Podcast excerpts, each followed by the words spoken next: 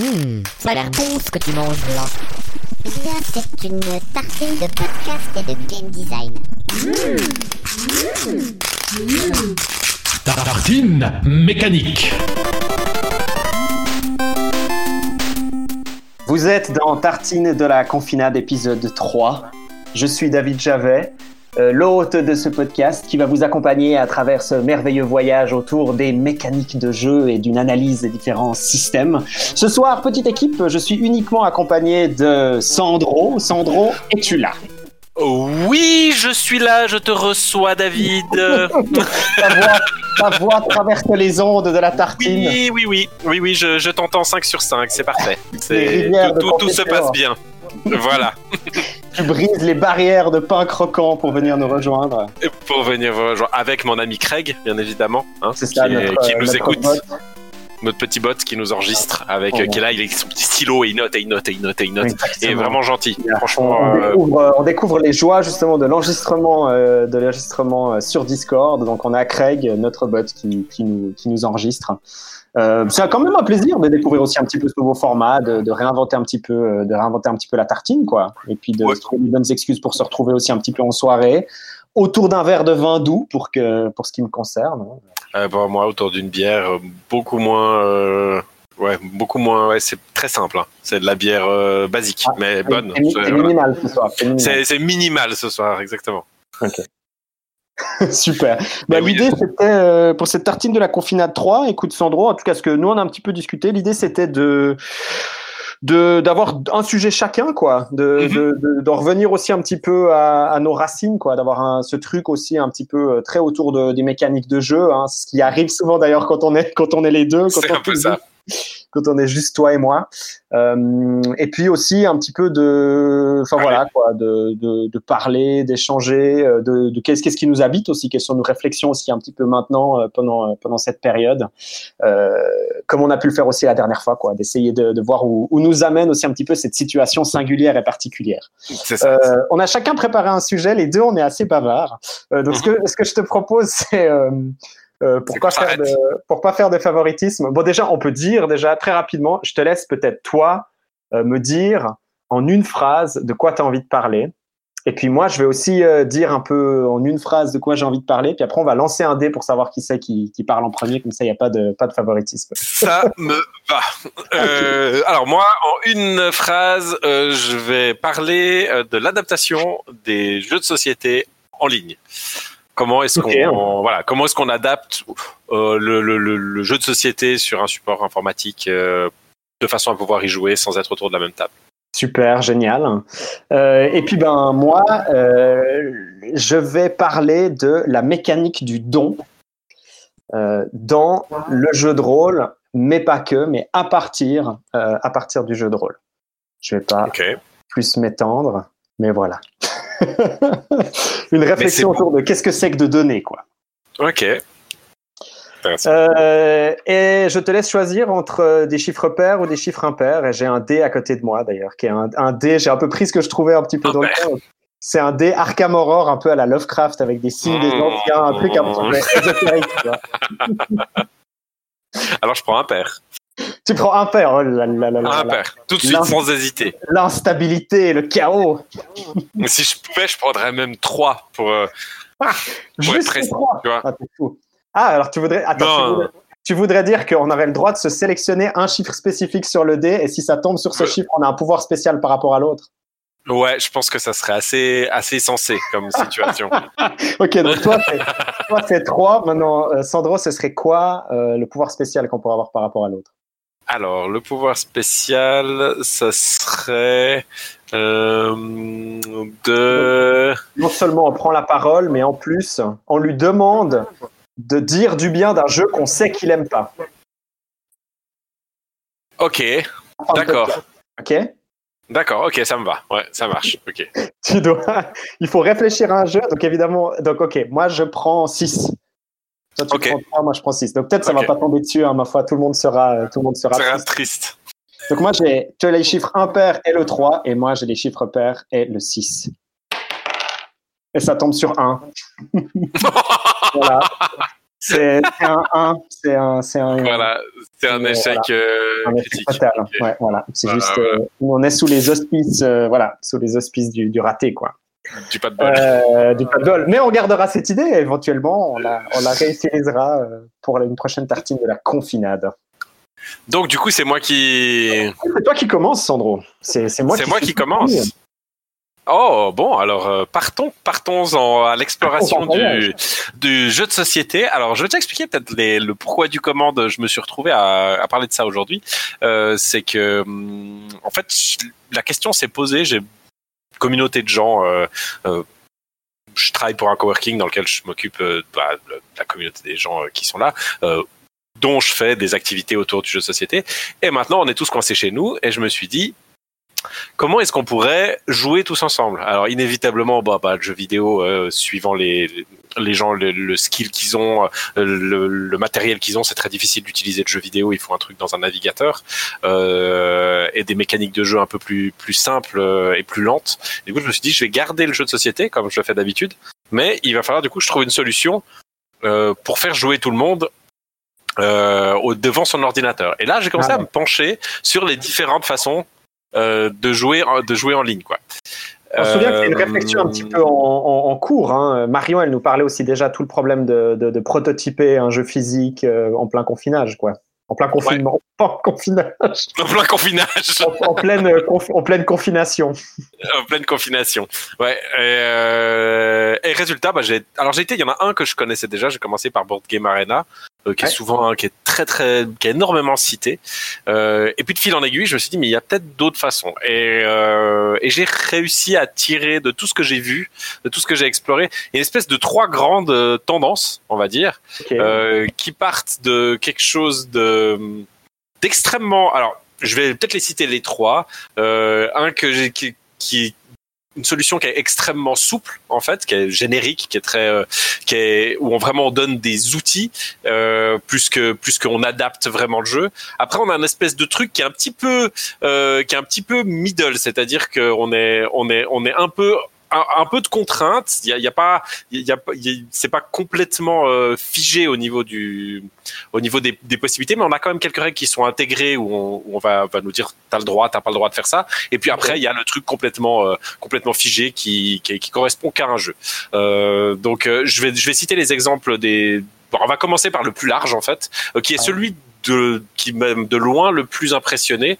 Euh, c'est Tabletopia, euh, qui est vraiment un de ceux qui m'a ouais, qui m'a vraiment scié parce que euh, il a pris le parti de dire ok donc, bah, attends, on un, va- site, un site internet qui s'appelle tabletopia.com. un site .com ouais tabletopia.com et, euh, et là on est dans l'idée de dire ok on a un jeu qui se joue sur table les jeux de société ça joue sur table avec du matériel. Et ben ce qu'on va proposer c'est la même chose mais en 3D donc Ah ouais, ok. on a une table concrètement on a le matériel dessus euh, tout est modélisé euh, alors après plus ou moins mais globalement il y a des gros jeux dessus euh, comme Sight justement euh, qui est vraiment un jeu gigantesque avec énormément de figurines. Et ben il y a tout le matos qu'il y a dans la boîte qui est posé sur la table quand on arrive. Euh, et puis à partir de là et ben c'est comme un jeu en boîte qu'on a à la maison et ben il faut tout faire soi-même Donc c'est du drag and drop, c'est-à-dire qu'on utilise la souris pour déplacer les éléments, pour poser les pions, pour récupérer les ressources, pour retourner les cartes et tout et tout. quoi. Exactement. Voilà, exactement. Donc Wow. vraiment, on, on compte même les points. Il y a des compteurs de points. Alors il y a deux trois facilités quand même. hein. Euh, Les, les- quand on doit piocher des choses dans un sac, il y a des il y a des petits sacs où automatiquement, bah forcément, on peut on peut reje- on peut jeter n'importe quelle euh, quelle pièce dedans. Ça va juste quand on ressort du, du sac, bah ça va ne sortir que la pièce qui concerne le sac. En fait, on peut vraiment euh, voilà, c'est pas c'est pas genre vraiment ça simule le fait que je mets telle pièce dans ce sac là, donc elle est dedans et je la ressors après. C'est vraiment des sacs avec chaque type de de, de, de petits cubes ou de petits ou de petites pièces de monnaie C'est qui, une, a dedans. c'est une virtualisation en fait d'une table de jeu, quoi. C'est vraiment- complètement la virtualisation d'une table de jeu, ce qui fait que ça, alors c'est très beau, mais vraiment c'est très impressionnant parce que alors, on va y venir après, mais c'est souvent très laid euh, les solutions, euh, les solutions sur lesquelles je suis tombé, mais vraiment ça fait euh, ça fait très, euh, ben on fait des jeux de société et puis l'informatique on comprend pas. Il y a vraiment beaucoup ce feeling, alors que là, Ouais, bon, Tabletopia, après, c'est le... tout l'inverse, pour, quoi. pour quand même le rex... enfin, après, Tabletopia, ça a l'air très bien, mais quand même un peu, ça n'a pas l'air facile comme processus non plus. Mais non, hein. mais on y vient. Non, non, non, non, en tout cas pas. C'est pour Ouais, ça qu'on on y vient après. Non, non, non, c'est sans, c'est sans vouloir. Enfin, ça, ça dépend si, si on est habitué aux jeux vidéo ou pas. Enfin, bref, on va, on va en parler après. Mais déjà, la solution Tabletopia, elle est très intéressante parce que souple. Elle est souple à tel point que personnellement, euh, bah, je t'en parlais avant en off, j'ai essayé de, d'y mettre Shy Monster pour Ouais, juste ouais. faire un test. Et Ton- honnêtement, ton jeu trois- relativement minimaliste, juste Voilà. pour peut-être rappeler, avec quoi, vrai. 16, 16 cartes. 16, ouais, 16, 16 tuiles et puis un pion.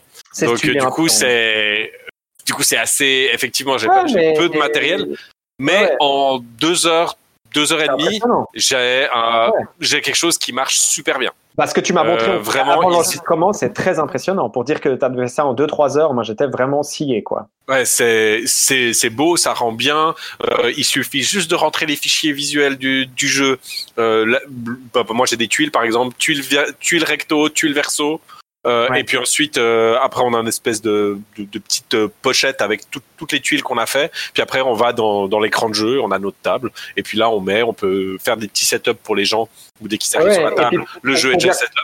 Pour bien comprendre, il y a vraiment une automatisation, c'est-à-dire que tu envoies, un peu comme dans n'importe quelle partie en réseau, une invitation à quelqu'un d'autre qui vient Ouais. rejoindre ta partie, ton salon que tu as créé, et puis, qui, qui- puis là, après, tu, tu peux utiliser. euh, alors, je sais pas, je pense que c'est pas intégré dans Tabletopia, mais tu peux utiliser Skype ou Discord, comme on l'a fait, pour, euh, Oui. pour te parler, en fait, je pense. Exactement. Ouais, exact, exactement.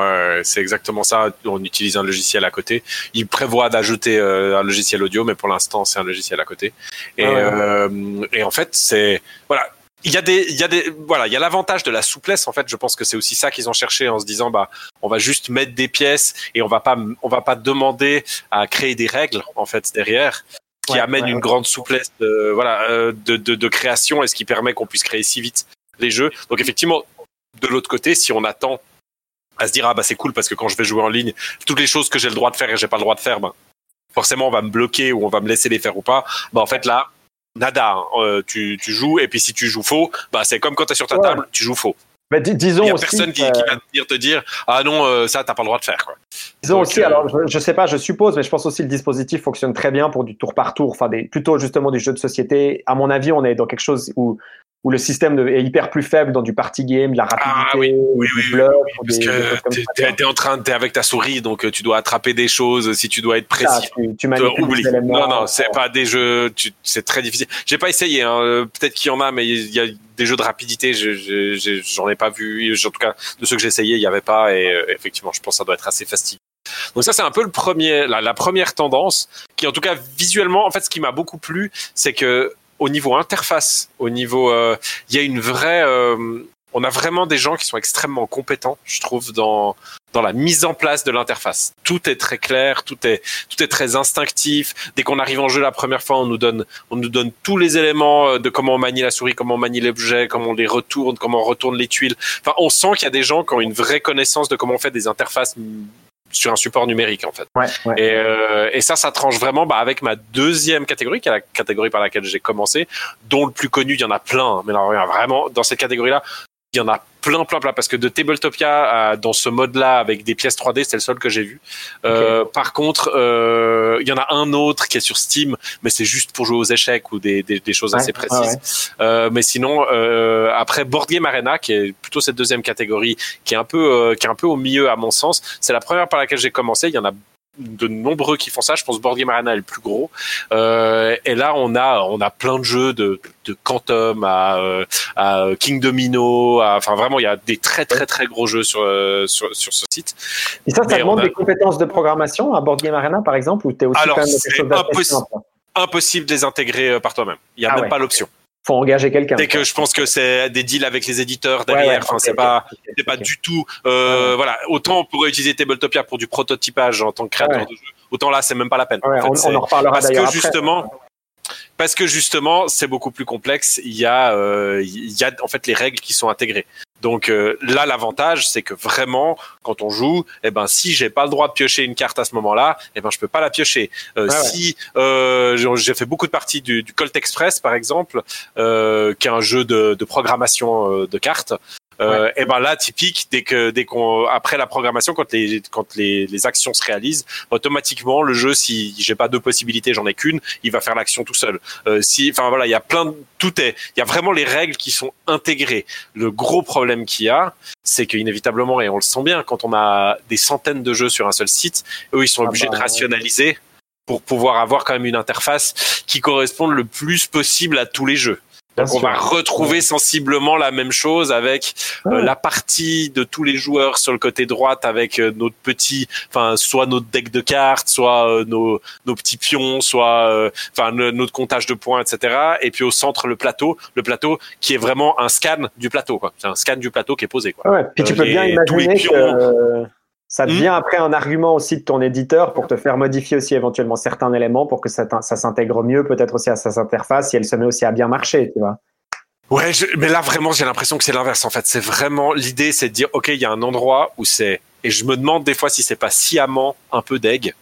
Euh, parce que mais ils ont un truc en 3D mais qui marche pas du tout parce qu'en fait tout est plat. Donc euh, on joue au Colt Express qui a le, le vrai jeu a un train qui est modélisé enfin qu'on a un Mhm. train posé en carton qui est posé sur la sur la table. Mais là en fait c'est plat.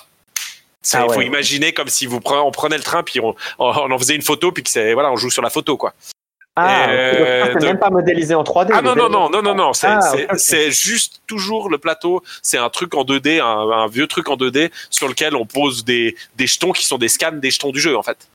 Euh, donc les meeples, bah, c'est un scan de meeple, quoi. C'est une espèce de, de, de truc tout plat, quoi, euh, qui, est, qui est posé comme ça sur le sur le plateau. euh, voilà. ok, ok, ouais. donc euh, c'est très c'est très basique, ça permet de jouer au jeu. Alors je pense que si on a envie de s'améliorer au jeu, c'est assez génial parce que on peut enchaîner des parties très vite. C'est très drôle d'ailleurs les les de voir la, la ouais, la- bon, on en avait parlé je crois dans le dernier hein, les temps de les temps de partie comme ils changent.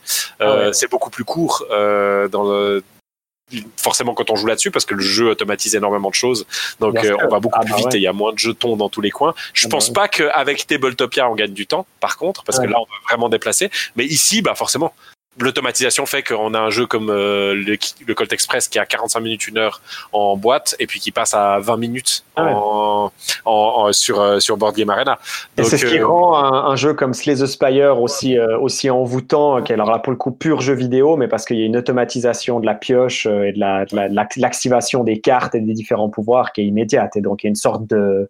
Enfin, je, je dis ça parce que je, Ah oui. je, viens, je viens de jouer le nouveau personnage qui vient de passer, qui vient de sortir sur Switch et il y a une sorte d'envoûtement, quoi. Enfin, vraiment, j'ai retrouvé de nouveau cet envoûtement de une sorte de- de- d'automatisation de, la machine et de la pioche de cartes quand tu connais un petit peu aussi ce que ça peut demander dans un jeu de société, Ah ouais. de réinitialiser le jeu, de s'emmerder à refaire les paquets, les redistribuer et autres. Et il y a une sorte de plaisir immédiat de. de je pense que le jeu bah, ce jeu-là serait tout simplement même pas possible en board Ah game il c'est de infaisable. Ouais, ouais, ça ouais. serait infaisable Mais, mais, mais ça, ça crée vraiment une dimension envoûtante. Quoi. Il y a vraiment quelque chose de magique. Quoi. Parce qu'il y, a la, il y a la physicalité de la carte et en même temps euh, le, le, le- la technomagie de, de- du calcul euh, de la machine. Tu vois et donc, euh, Mais, mais là, le problème étant que, bah, justement, c'est une, bonne comparaison. C'est que d'un côté, euh, dans Slay the Spire, on a des gens qui qui ont conscience du, du numérique, donc au niveau de l'interface, au niveau de la Ah façon ouais, dont on ah place ouais. les cartes, au niveau des respirations, quand tu, tu tires une carte, quand elle est, quand elle est, quand elle est jouée, euh, Ah quand ouais. la prochaine arrive, il y a tout un travail qui est fait, qui devient extrêmement manifeste quand on va jouer sur Board Game Arena. Sur Board Game Arena, il y a rien. La Ah ouais, je- temps, on ne comprend rien à ce qui se passe. Il y a heureusement, il y a une espèce de de petit euh, de petit euh, comment de hum, comment dire un, un, un log en fait qui montre les Ah ouais. actions des gens. ah ouais, ah ouais. Et, et- mais même pour dire, est-ce qu'on qu'on peut discuter du fait que ce log est séparé? Il y a des traits qui séparent par par minute auquel c'est joué. Chaque fois qu'on change de minute. Bah, tout d'un coup, il y a un trait qui sépare les trucs. Au début, je comprenais pas. Je disais, mais pourquoi c'est séparé? C'est le tour d'avant C'est le tour d'après? Ah non, en fait, c'est juste que chaque fois qu'il y a une minute qui passe, eh ben, il marque l'heure. Ah ouais. Mais, ok. mais, mais, mais c'est complètement Donc, absurde. Donc c'est malade, alors que, alors que normalement la logique, ça devrait être de ramener un petit peu de physicalité au jeu, enfin en tout cas d'aller chercher la physicalité. Là, on a presque l'impression d'être dans un vieux jeu des Ah, années, Ah, mais c'est exactement ça. un vieux tout, machin où la, la machine, elle arrête pas de se rappeler à toi. Ah, mais la maquette du site, déjà, t'arrives, tu te prends les années 90 dans la gueule. Hein. C'est vraiment genre début des années 2000. C'est Internet du début des années 2000. C'est, c'est, c'est, mais immonde. La maquette, elle est dégueulasse. Euh, le, le, le- mais l'interface, elle est. Mais, mais quand on est, j'ai mis, mais à un moment, j'ai, invité quelqu'un par erreur. Je me suis trompé. Je voulais enlever cette personne de la liste des gens qui allaient jouer. J'ai mis, mais je te mens pas, 10 minutes à comprendre, mais Ah 10 ouais. vraies minutes à comprendre où c'était. C'est-à-dire que, en fait, la personne est grisée parce qu'elle est pas là. Et le truc pour annuler, il est dans, dans ce qui est grisé c'est marqué à un endroit en, bah, en texte euh, qui est même pas forcément surligné, rien du tout. C'est tout est grisé et c'est là-dedans que tu dois aller cliquer pour kicker, pour kicker la personne. Donc du coup, comme tout est grisé, tu te dis bah c'est inactif, je peux pas utiliser ça Ah vu que c'est grisé. Mais en fait non, tu peux utiliser, mais c'est juste grisé pour te dire que la personne n'est pas là. Mais, mais c'est des trucs d'interface, mais mais qui ont 15 ans d'âge. Enfin, personne fait ça comme ça aujourd'hui. Enfin, je veux dire, c'est oh, c'est c'est dingue quoi. Donc euh, ça a été vraiment le Il y a du boulot, quoi. il y a du boulot. C'est qu'en fait, on est dans une solution, je pense, qui est d'un côté, je peux comprendre le fait de devoir rationaliser. Il y a énormément de jeux, il y a, mais, mais même les, les principes de base de, de user experience et de user interface sont absolument pas respectés en fait. C'est tout pour inviter des amis, pour euh, pour trouver ses amis. Enfin tout est d'une complexité mais horrible. Et, euh, et, tout ce que j'ai vu des autres, j'en ai regardé certains autres, dont un, bah, parce qu'il y en a un que je me suis intéressé qui est tout petit aussi, euh, qui, qui est hyper récent et qui est tout petit, du, sur lequel euh, Shy Monster va, va être euh, va être mis euh, bientôt. Mais euh, mais c'est mais tout comme ça. Donc on dirait que c'est des on dirait que c'est des sites des années de- du début des années 2000, mais non non, c'est bien des sites qui sont faits maintenant. Et, euh, et c'est très très bizarre comment je sais pas de quoi ça vient. J'ai de la peine. Autant le, le- la structure rigide de l'interface, je peux le- l'excuser. Autant l'apparence, le côté, le côté lourdeau des invitations et tout, je me dis, mais est-ce que c'est simplement des gens qui viennent vraiment du jeu de société et qui du coup ont très peu d'expérience du numérique et qui du coup créent des sites qui sont aussi pétés comme ça? J'ai beaucoup de peine à comprendre en fait ce, ce des, des trois groupements que j'ai fait. Euh, C'est vraiment le pire, quoi. C'est vraiment cette espèce de, c'est ceux-là, ces sites qui sont un peu, euh, un peu génériques où il y a beaucoup de jeux euh, dedans, mais qui intègrent quand même les règles, qui sont, mais systématiquement euh, vraiment. euh, Enfin, en du- peut-être qu'il y en a d'autres. hein, et s'il y a de nos auditeurs qui en connaissent, mais euh, n'hésitez pas à nous, Ouais, balancer la à nous balancer. Non, parce que ça, j'en ai peut-être pas vu. J'ai pas eu le temps en deux trois jours de, de tout voir, mais euh, mais c'est quasi systématiquement la catastrophe, quoi. C'est du rétro interfacing. C'est ça, c'est euh, du rétro interfacing. C'est tu- exactement ça. quand tu joues à, ça me fait penser justement à quand tu joues justement à des à, à- à certains euh, à certains jeux genre des open world ou des trucs comme ça où tu as l'impression que c'est des espèces de vieux systèmes qui ont 15 ans et tu te dis mais Oui. pourquoi c'est encore comme ça C'est exactement ça. Mais, mais vous avez pas vu qu'il y a d'autres. Oui, mais bon, mais même là, tu te dis, les mecs, quand même, vous êtes allés sur Internet. Internet, vous êtes, vous allez sur Internet quand vous, quand vous, vous, la journée, vous êtes déjà allé sur Google, même rien que sur Google. Enfin, je sais pas. Euh, vous voyez bien que ça a pas cette gueule-là, quoi. Donc euh, donc euh, pour le coup euh, vraiment tu conseilles Tabletopia quoi? Tabletopia quoi? Mais en fait, oui et non, c'est ça qui est. Mais oui, c'est oui et non. C'est-à-dire que je pense que Board Game Arena, c'est paradoxalement l'endroit où je joue le plus avec euh, avec mes coworkers, euh, parce que mine de rien, l'intégration des règles euh, pour les gens qui n'ont pas l'habitude, ça aide un petit peu. Et surtout quand il y a quelqu'un qui accompagne, euh, qui est là, bon moi je leur, je leur traduis dès que comme je connais bien les jeux auxquels je les fais jouer. Quand il se passe un truc qu'ils n'ont pas compris, moi j'ai compris, donc je peux leur expliquer. Donc Ouais. Et ça les force à pas faire les trucs euh, parce que dans, dans Tabletopia, euh, si en plus de ça je devais leur apprendre la manipulation des objets dans, en 3D, ouais c'est ça ouais, ouais. bah, c'est ça le problème, c'est que j'ai beaucoup de gens. euh, si si j'avais affaire à beaucoup de gens qui jouent déjà sur un ordinateur qui ont l'habitude de la 3D, je pense que j'irais sans hésitation sur Tabletopia. Et je pense que avec mes amis qui sont des joueurs, je pense que j'utiliserais beaucoup plus Tabletopia. Mais là, comme j'ai des gens qui sont très peu euh, très peu habitués à la 3D, bah Tabletopia c'est trop compliqué quoi. Faut déplacer Mais la alors, caméra, euh, il faut bouger les pièces. euh, Oui, oui, ouais, ouais, ouais. Bon, c'est vrai que moi, en connaissant euh, bien les règles Shy Monsters, tu m'as invité dans la partie, j'étais, j'étais prêt à jouer, quoi. Enfin, bim, boum, Bah bim, ouais. bam, boum. Si on est effectivement que toi, joueurs connaissent le jeu, Et puis t'as tous les prérequis, c'est-à-dire que t'as l'habitude de la 3D, tu, enfin, ouais, vrai. Tu ouais. voilà, tu connais tout ça, donc t'es pas quand on te demande de, de bouger avec euh, avec ta souris euh, dans l'espace, etc. euh, bouger la caméra en haut en bas, bah pour toi c'est clair quoi. Euh, mais euh, le problème c'est qu'il y a beaucoup de gens pour qui ça l'est pas, donc euh, donc c'est pour ça que pour l'instant j'ai pas encore fait de test, hein, mais je pense que je vais quand même essayer euh, de, leur, de leur faire euh, de leur faire toucher à Tabletopia, sûrement avec. Shy Monster justement qui est assez simple. Euh, sûr, ouais. pour voir ce que ça donne, mais je pense que Board Game Arena euh, reste, enfin, ils y arrivent quoi. C'est c'est un peu compliqué, mais euh, comme il y a les explications euh, des règles avec avec moi qui suis là, ça ça marche quoi, ça marche. Et Mais, puis euh, le meilleur des mondes, enfin. Ouais. Quelque part, le meilleur des mondes, c'est la troisième catégorie. Oh, attention. Euh, le problème, c'est que c'est, bah, en fait, c'est tous les jeux spécifiques. En fait, c'est tout ce Ah qu'on ouais. a déjà sur tablette, c'est ce qu'on Bah a déjà aussi sur Steam. C'est les apps Ah bah qui sont développées exprès pour Ah chaque bah, jeu. Le problème. Ah bah ouais, bah voilà, c'est que là, bah, on se trouve. Alors, il y en a qui sont des catastrophes, hein, mais il y en a euh, comme Small World, comme euh, comme euh, comment il s'appelle, les Aventuriers du Rail, etc., qui sont des exemples de, de, de, de fonctionnalité. De, l'interface est bien pensée, c'est joli, c'est. l'argent Ça marche. derrière. Ben voilà, c'est ça. Mais puis en plus ça, c'est, bah, ça se paye quoi. Il faut pas oublier que Board Game Arena ou Tabletopia, la grande majorité des jeux sont accès gratuit. Ouais, ouais, ouais. Donc, euh, donc on est aussi dans quelque chose de, c'est, c'est souvent développé par des gens qui, alors on peut payer un abonnement, particulièrement euh, Board Game Arena est extrêmement peu cher, c'est genre euh, 9 francs pour une année. Si on veut, parce qu'il y a quelques jeux qui sont euh, des jeux premium, et si on veut créer des tables, il faut pouvoir euh, être premium, mais je pense que c'est juste pour avoir un petit peu d'argent qui rentre. Tabletopia est un peu plus cher, je crois 9 euros, 9, 9 euros par, ou 9 dollars par, par mois, euh, si on veut avoir premium, mais la majorité des jeux sont jouables gratuitement.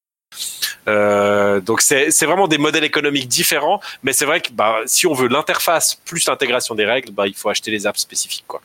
Euh, y a pas, je pense qu'il n'y a pas d'autre moyen, c'est normal, je me mets à la place des créateurs. Bah, en fait, le seul moyen d'avoir une bonne interface, d'avoir quelque chose euh, avec les règles et tout, bah, c'est de faire, bah, il faut créer un moteur comme nous on le fait pour les jeux vidéo. Quoi Ouais, ils se retrouvent ouais, au même problème que nous en fait. C'est qu'en fait il faut faire un truc spécifique. C'est comme si Ah tu bah, créais, euh, si tu créais Hearthstone ou je sais pas quoi. Enfin c'est la même chose. C'est bon bah voilà bah je dois faire un moteur de jeu, euh, je dois créer tout de zéro. euh, Et, pour- et là, il y aurait pour une discussion, euh, il y aurait une discussion super intéressante à avoir sur une application vraiment dédiée, tu vois, vraiment un truc.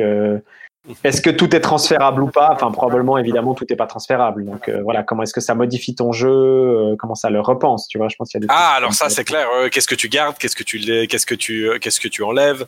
Euh, Est-ce que qu'est-ce que tu animes? Qu'est-ce que tu animes pas? Aussi visuellement c'est c'est impressionnant comme il y en a beaucoup qui restent très sobres au niveau parce que tu te dis on pourrait partir dans un truc hyper énervé visuellement, tu vois. euh, Ouais, mais je pense que l'envie, c'est quand même de reproduire l'expérience de Ouais, jeu. c'est quand même de. Il y a quand même. Je pense que, tu vois, le, le but, c'est justement de pas partir dans du Slay the Spire ou autre où tu as des cartes qui disparaissent. Qui, enfin, tu vois, tu as vraiment du, du, du, du game feel de foufou, quoi, avec des screen Mhm. avec des, des, des effets visuels, où là, au contraire, on va aller chercher à fond euh, ce genre de truc. Je pense que là, au contraire, ils veulent un peu honorer leur héritage. euh, leur héritage, quand même. Ouais, leur quoi. Tabletop, ouais.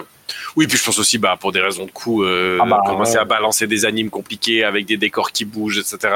Bah, Ouais. c'est quand même, c'est quand même tout autre parce que, fin- final, euh, celle du Colt Express, par exemple, elle est bonnard, et, euh, mais, euh, mais en fait, bah, quand t'as l'habitude des jeux vidéo, tu te dis waouh, bah, ils auraient pu juste faire des animes hyper cool de transition entre les wagons, Ouais. euh, des mecs qui se tirent dessus, enfin, et puis en fait, ça reste quand même des petits trucs qui sont animés un peu, euh, un peu de façon très très simple et qui se dandinent un peu comme des pions, quoi.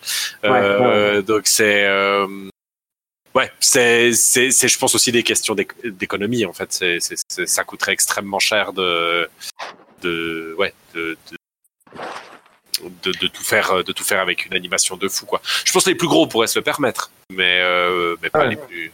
Puis alors, follow-up euh, follow remarque, euh, ça doit quand même être un outil assez incroyable pour du pour du prototypage. Enfin, je, je dis ça en pensant beaucoup à Marion euh, qui nous qui nous parlait de ça justement à la, à la tartine de la confinade 1, Mhm. et aussi euh, bah, éventuellement euh, à utiliser pour montrer à des à des potentiels éditeurs, non? Le Tabletopia donc. Ouais. Enfin, ce Ouais, genre d'outil. Oui, oui, oui, bah oui, bien sûr. Ouais, Tabletopia, euh, moi. Bah, vraisemblablement, c'est le seul où tu arrives à mettre Ah, mais- des trucs euh, librement, quoi. Enfin, que Et, t'arrives et à- ce qui est, et ce qui est ouf, c'est que ça a été prévu par eux comme ça. C'est-à-dire Ok. que oh, ils ont vraiment en fait une euh, une une interface en fait de création qui est vraiment qui s'appelle Workshop et qui est vraiment créée euh, avant tout. On sent que comme ils en parlent, comme ils te la présentent.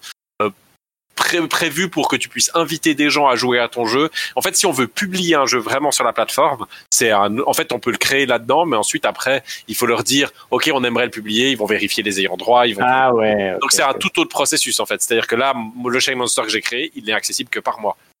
Oh, et, ok, et je peux inviter les gens à, à jouer à des tables, mais si moi je le fais pas, personne n'a accès à Shine Monster. Il apparaît même pas dans la liste des jeux. sur Ah, ok, Tabletopia. ok, ok. Si je voulais faire ça, il faudrait que mon éditeur prenne contact avec Tabletopia, lui dise voilà, on a, on a, on a, on l'a préparé, on aimerait le publier et prouver que c'est bien lui, euh, voilà, qui, qui a Ouais. les droits, etc. Mais, mais donc tu penses qu'une fois bien maîtrisé, ça peut en faire Mais- un outil de prototypage ah mais alors de, moi direct, mar- je- de marketing, enfin on va pas appeler ça du marketing, mais de démarchage d'éditeurs euh, qui pourrait être euh, un, un gros avantage. Ah, mais c'est sûr que pour un prochain jeu, moi, je vais tenter le coup. Ok. Parce que je trouve que c'est tellement ai- aisé, en fait, c'est tellement facile de, de, de transférer son proto. Après, ça dépend. hein. Moi, je, fais aussi majoritairement des jeux avec des cartes ou avec des tuiles ou avec ce genre de choses. Je pense que si tu commences à faire des jeux avec du matos, etc., ça devient parce qu'il faut, Oui, voilà, oui, il faut modéliser en c'est 3D le des choses, c'est un peu plus compliqué. Mais si on a du, si on utilise du matos de base, c'est-à-dire des meeples, des, des, des, des petits cubes en bois, des choses comme ça, eux, ils ont déjà tout dedans. Euh, tous les objets sont déjà modélisés de base. Et après, on peut coller nos images dessus. Donc, c'est extrêmement rapide. Et puis, euh, après, ben, c'est le, le rêve de dire, OK, ben, euh, mon truc est, est là. Oh, J'envoie à l'éditeur euh, mon pitch. S'il est intéressé, je lui dis, bah voilà, rendez-vous tel jour. 15, 20 minutes, 30 minutes, la durée de la partie. Euh, je vous donne le lien, vous venez jouer avec moi, je vous explique tout. Euh, je pense que si on a déjà quelqu'un qui est, voilà, qui est, souvent j'ai eu le cas, on envoie et puis ah ça m'intéresse, est-ce que vous pouvez m'envoyer un proto? Bah, En fait, à la place de passer cette étape où déjà nous on doit recréer un proto de zéro, l'envoyer à l'éditeur euh, et ensuite souvent ne jamais le revoir en retour, euh, Ouais, tout bah ça ouais. alors qu'il est au stade où il a juste vu le Qui, pitch, donc du qui coup, représente d'ailleurs des fois des sommes d'argent euh, conséquentes, quoi.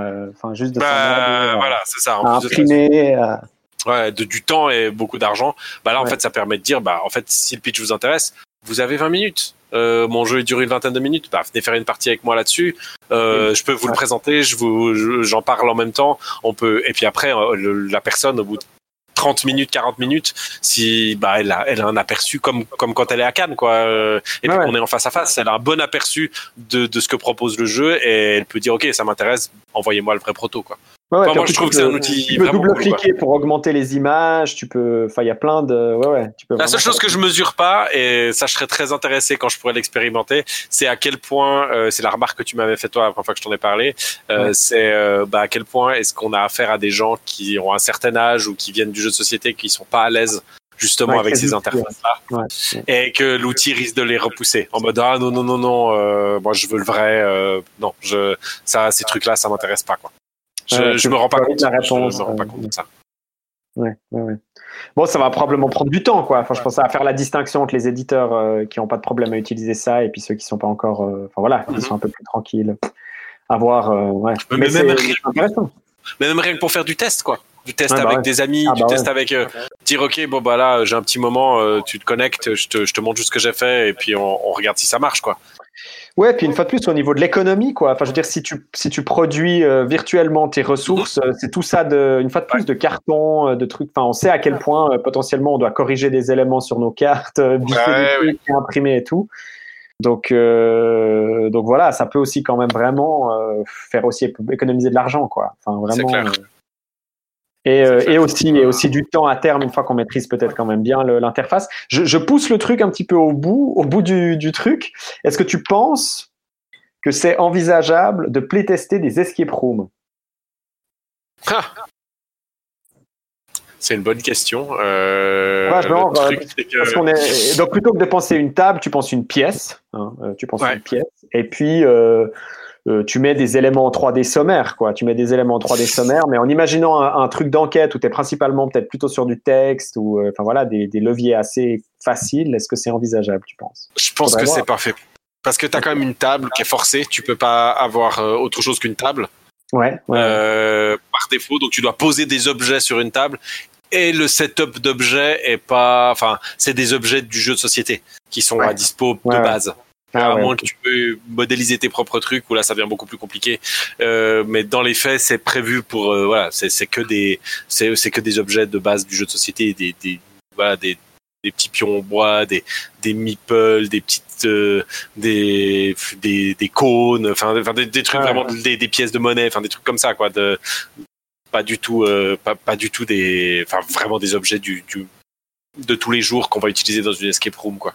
Ouais, ouais, ouais, ouais, je Ça me comprends. paraît pas adapté. Ça me paraît vraiment, je pense, plus compliqué que réellement. euh, je pense que là, en l'occurrence, suivant le type d'escape room qu'on fait, surtout si on utilise des objets de tous les jours, euh, bah, on a presque meilleur temps de, bah, voilà, c'est d'utiliser des. De faire en présence, quoi. De faire en présence, euh, ouais.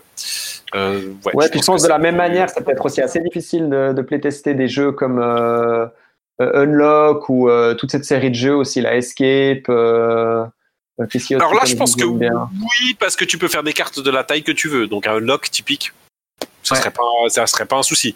tu double-cliques sur la carte, tu l'as en zoom dans grand écran devant toi, donc si tu veux la lire bien, tu peux te déplacer sur la table même pour zoomer à certains endroits pour lire sans avoir double-cliqué. Ouais, Enfin, ça, c'est c'est vraiment pas un souci. Hein. Unlock, je pense, aucun souci. Mais, euh, mais c'est vraiment le vrai escape room. Non, ça, j'y crois pas. Donc voilà. Ouais. Donc, voilà un petit peu pour mon petit tour. Mais euh, ouais, je pense qu'en tout cas, pour les créateurs de jeux qui nous Ah, écoutent, bah, je c'est passionnant, quoi. N'hésitez pas à essayer Tabletopia parce qu'il y a vraiment quelque chose euh, au niveau proto hein, d'intéressant à, à, Ah, bah, à y voir. ouais, et puis, euh, euh, puis en plus, c'est la bonne époque pour aller creuser typiquement dans ce genre d'outils, quoi, et Mhm. se- s'en faire un petit peu une arme, quoi, pour après, euh, pour après prototyper, quoi, pour après vraiment tester, euh, surtout si on veut partir dans du design, euh, du design euh, de jeu sur table, quoi. Mhm. Ça me donnerait presque envie de se dire, euh, avec ce confinement, il faudrait presque qu'on se fasse une jam là-dessus. quoi.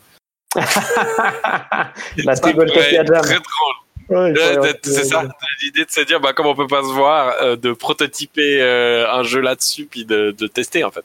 Bah, moi, je sais qu'en tout cas, C'est ça en ferait, c'est ce à quoi j'ai tout de suite pensé quand tu m'as montré l'outil, ça, ça en ferait en tout cas un, un outil vachement bien pour, pour certains des jeux minimalistes, des jeux de rôle minimalistes euh, que je. Ah, Que, c'est maintenant que tu vas me raconter. Sur voilà, c'est ça, sur lesquels, euh, sur lesquels je suis en train de m'intéresser en fait ces derniers temps, qui sont, qui sont des jeux dont euh, le problème fondamental, parce que je réfléchis, je me dis ah j'aimerais bien euh, voir si on arrive à y, jouer online euh, à ces, à ces jeux et autres. Puis c'est quand même euh, beaucoup des systèmes qui m'intéressent ces temps, c'est quand même beaucoup de systèmes où tu as des éléments quand même au milieu de la table, où tu as des, tu vois, tu as, Mhm. des ressources qu'on se donne, qu'on s'échange, puis ça veut dire aussi quelque chose physiquement, si tu veux, au Ah, niveau de, du regard il y a quelque chose qui se passe aussi dans le geste, quoi. Il y a quelque chose qui se Mhm. passe aussi dans le geste quand on giste, quand on, quand on, quand on déplace une, une ressource d'un, d'un, d'un endroit à un autre. Enfin, on sait, hein, si on joue pas mal justement à des, à des jeux sur table, quand même la, la valeur que ça a et qu'on on, on, a, on retrouve plus difficilement. Là, le fait d'avoir cette visualisation dans Tabletopia en 3D de la table et de Mhm. voir tout à coup l'élément qui se déplace vers nous, je pense qu'on peut se rapprocher en tout cas de cette. euh, on n'a pas, évidemment, on n'a pas le regard euh, de l'autre, euh, mais on peut se rapprocher justement de ce, de ce silence et de ce simple geste de ce simple geste de don. Et voilà, et c'est comme ça que je fais la transition sur mon sujet à moi, Yeah, c'est parti. parce qu'il est, il est l'heure que le David euh, prenne la parole. Euh, moi, en fait, si tu veux, le, ma, ma petite, euh, ma petite réflexion du moment. Enfin, je disais un petit peu en préambule que, que ce qui m'intéressait, c'était ce que j'appelle cette mécanique du don, ou en tout cas, euh, euh, l'idée, c'est de penser vraiment en motif ou en mécanique minimale. Hein. Et puis, c'est aussi un petit peu comme ça que je me, je me, je me repère aussi un petit peu dans tous les, dans toutes les règles de jeu de rôle que je suis en train de lire ces derniers temps, que je commande. J'essaie vraiment. Hein, c'est, c'est un, c'est un processus que j'avais déjà annoncé un petit peu commencé il y a, il y a ou déjà au top 3 euh, de la tartine euh, de la tartine 2018. Et puis maintenant, il commence, ça commence un petit peu à porter ses fruits. Je commence à, à pouvoir euh, me faire aussi un petit, euh, voilà, un petit tableau un peu de, de, de ce qui se passe aussi euh, en termes de game design euh, au niveau du, du, jeu de rôle. Et il y a vraiment des, des, des, des très très belles choses. C'était être capable aussi de faire un petit peu les liens entre les différents auteurs, les différents euh, les différentes autrices. Et voilà. Et donc une des choses, euh, donc déjà en préambule, donc probablement si si parmi les gens qui nous écoutent, il y a des gens qui s'y connaissent déjà à fond, à fond dans le jeu de rôle, je peux probablement dire des choses euh, ou faire des remarques sur des trucs qu'ils connaissent euh, déjà, mais ça, euh, alors plutôt que de mon de mon excuser, je dirais que je, je, pense que ça a une certaine valeur éventuellement peut-être d'avoir un peu le point de vue de quelqu'un qui vient plutôt du design euh, de jeux vidéo, quoi, enfin qui est plutôt ancré un petit peu dans le jeu vidéo, voir un petit peu son regard peut-être sur euh, sur ce que le jeu de rôle a, a, a proposé. L'idée c'est vraiment ça, c'est un peu de tendre un peu le regard vers ce qui se passe aussi un peu autour pour aussi avoir une, enfin j'ai l'impression que c'est ce qu'on essaie de faire aussi à Tartine Mécanique, d'avoir une vision un petit peu, euh, tu vois, un peu plus globale, quoi, pour réfléchir aussi à comment on arrive à avoir une pratique un petit peu transversale, quoi. Et je pense mmh. que je pense que là il y a vraiment des, des très très très belles choses. Puis évidemment moi les choses aussi qui me qui me sensibilisent c'est les, c'est les choses que je trouve aussi un petit peu spécifiques à une forme de jeu, tu vois. Enfin, c'est ce qu'on peut faire, ce qui me donne l'impression qu'on est capable de le faire que dans une escape room ou que dans un jeu de rôle ou que dans un, mmh. même si ça a tendance à créer des cloisons. Après, c'est réfléchir, c'est intéressant de réfléchir à comment est-ce qu'on peut retransférer cette expérience. Puis je pense aussi qu'il est temps dans le jeu de rôle de commencer aussi à s'intéresser à ça parce que j'ai tendance à penser que un jeu qui a autant fait parler de lui que Disco Elysium, Mmh. Euh, dans le milieu du jeu de rôle. C'est un jeu qui dérive énormément justement d'une autre pratique du jeu de rôle. Euh, est-ce que tu sais euh, s'il a fait parler Est-ce qu'il a fait parler de lui dans le jeu vidéo? Est-ce que dans le- est-ce qu'il y a eu un écho dans le milieu du jeu de rôle sur ce jeu-là? Alors, bah, dans le milieu du jeu vidéo, bah, il y a les Game Oui. Awards. Oui, ça c'est oui. Mais justement, est-ce que tu sais si dans le, de l'autre côté, dans le jeu de rôle, il y a c'est quelque chose qui a, fait parler ou pas du tout? Alors j'aurais du j'aurais du mal à prendre la parole pour justement euh, l'intégralité des des joueurs de jeux de rôle. Moi personnellement, c'est vrai que je passe beaucoup de temps ces derniers temps à écouter des podcasts, des comptes rendus de parties. Euh, J'ai aussi d'ailleurs mes, mes, mes petits conseils, hein, euh, de- de- des, euh, des podcasts comme les Voix d'Altaride ou, euh, ou La Cellule, euh, où prennent la parole beaucoup des auteurs et autrices qui, qui m'intéressent ces temps. C'est des podcasts qui sont super précieux. Disco Elysium, j'ai jamais entendu ce nom. Ah ouais. apparaître. Quand il s'agit de parler de, de jeux de rôle, et là je suis probablement très réducteur, c'est un peu les usual suspects qui reviennent. Skyrim. Euh, The, Witcher, The- The Witcher Mais 3. Ouais, ouais, je, Ok. je sens que Euh, The Witcher 3, évidemment. Probablement plus Witcher que, probablement plus Witcher et Assassin's Creed que Skyrim. Je suis peut-être un petit peu méchant. Et puis, euh, voilà. Donc, on est plutôt dans une dimension un petit peu rôlistique, euh, ce qu'on appellerait, disons, dans le jeu de rôle, euh, le OSR, euh, la le Old School Revival. Donc, euh, Ah. une sorte de, de jeu de rôle avec des saveurs un peu Donjons et Dragons, quoi. Enfin, des saveurs de, de système. euh, Enfin, c'est un peu, bah, c'est Cyberpunk hein, qui va sortir euh, tout bientôt aussi dans dans le. J'entends un peu traditionnel, c'est ça, un peu une sorte de. Ouais, ben, eux vont parler peu- de jeu de rôle traditionnel. Moi, Voilà. je frémis un petit peu quand j'entends le, le, le mot tradition, mais ça, c'est plus mon côté, euh, justement, effectivement, euh, moi qui me suis beaucoup battu pour, euh, pour essayer de mettre en avant le jeu vidéo dans la, dans la région qu'on habite. À chaque Mhm. fois, j'ai eu juste, effectivement des joueurs de jeux de société ou des jeux sur table qui font Ah ouais, mais euh, il y a les jeux traditionnels, il y a le jeu vidéo. Souvent, c'est une manière justement de catégoriser euh, l'un et l'autre. C'est pour ça que je préfère parler. Enfin, j'en avais déjà parlé dans un, dans un podcast de jeux sur écran ou de jeux sur table. C'est pour ça que j'aime Mhm. bien aussi le, le tabletop, euh, tu vois, le, le tabletop euh, anglo, anglo-saxon, j'aime Mhm. bien. Quoi. Il y a l'idée juste de, on réunit tout sur ce qui se joue sur table, ce qui se joue sur écran. Euh. On Ouais. parle aussi de computer games, c'est de, de jeux euh, en, en lien plutôt avec la machine, par rapport, en opposition à des liens plutôt plutôt sur table. Donc euh, non, Disco Elysium, euh, j'espère, j'espère que, en tout cas, c'est un appel quoi. Vraiment jouer jouer à ce jeu si vous si vous êtes des grands amoureux du jeu de rôle et que, que vous nous écoutez, parce que je pense que à, à bien des égards, c'est un jeu qui, qui bénéficie énormément de, de toutes les belles choses qui ont été créées. euh, par euh, ce qu'on appelle le PBTA, donc le Powered by the Apocalypse, donc euh, notamment tout ce qui a mis en place euh, euh, un jeu comme Apocalypse World, qui, qui sont plus en fait des systèmes qui sont basés plutôt que sur des, des feuilles, un peu des tableurs de personnages, on est beaucoup sur des chiffres. On joue plutôt des archétypes en fait. On est plutôt sur des archétypes et c'est des jeux qui ont des ancrages beaucoup dans l'émotionnel. J'aurai l'occasion d'en reparler si on, on continue un petit peu cette petite, cette petite Et discussion. si je dis pas de bêtises, en, les créateurs de Disco Elysium sont avant tout des jeux, des créateurs de jeux de rôle papier avant Ah, de Exactement. jeux vidéo, c'est ça. Ah ouais. Ouais. Donc c'est des gens qui sans aucun doute ont euh, une, une conscience, euh, à mon avis, très affûtée de- du travail de Ben Lehman, euh, du travail de, de Vincent Baker justement, euh, qui a créé le, le célèbre Dogs in the One Yard, du travail de euh, de Ron Edwards, enfin voilà, de tout, tout, tout ce qu'on appelle un peu la logique forgienne. Euh, Enfin voilà, c'est une forme de révolution dans le jeu de rôle qui arrive dans les années 2000. Ok. qui donc je est, qui que- est euh, compliqué à expliquer ou parce que moi j'y connais rien donc je, je fais un peu le, le Euh, béotien en matière de. Alors, je suis, je suis très, euh, disons, disons, je suis, je suis, très réducteur, mais euh, et, et probablement, je, donc, n'hésitez pas si jamais à me rentrer dedans sur le Discord ou ailleurs, euh, si je fais des raccourcis. Probablement, je fais beaucoup de raccourcis, mais en gros, euh, la Forge, c'était un forum qui a, qui a donné lieu à beaucoup de, de réflexions en profondeur, à vraiment une révolution en profondeur des, du jeu de rôle.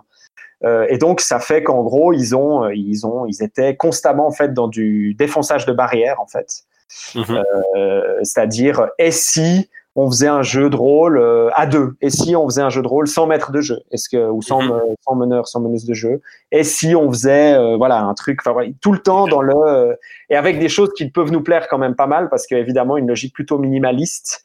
Mhm. Euh, aller explorer d'autres problématiques. Enfin voilà, penser aussi un petit peu le, le, le jeu différemment. Je dirais que c'était vraiment un, de la même manière qu'on a tendance à parler du, à rattacher le, le label indie dans le jeu vidéo à une forme de révolution euh, de la création de jeux vidéo par des jeux à message. Euh, Enfin voilà, souvent les gens quand ils mobilisent le terme indie, ils se disent bon voilà c'est la révolution des systèmes. Euh, C'est ah ça c'est des trucs qu'on pourrait trouver que dans le indie. Enfin il y a cette idée un peu du Euh, qui crée euh, qui crée des nouvelles Créateur. mécaniques. Ouais, du indie créateur, quoi. Enfin, du, du indie Ouais. un peu artiste, en Ouais. mettant évidemment de côté euh, tout le côté euh, très dérivatif, quoi. Enfin, très euh, que tu retrouves aussi évidemment dans, dans le indie, qui est très on- un peu. On essaye de faire revivre des anciens systèmes, on les repense. euh, et puis, ben, dans ces dans ces créateurs, tu as notamment quelqu'un comme Vincent Baker qui a créé un jeu qui s'appelle Apocalypse World, euh, qui où justement le jeu en lui-même est, est relativement critiquable, mais une des forces du jeu, c'est d'avoir plutôt focalisé sur des archétypes, donc de plutôt donner en fait, d'avoir vraiment des feuilles de personnages qui orientent quand même beaucoup la narration et puis qui,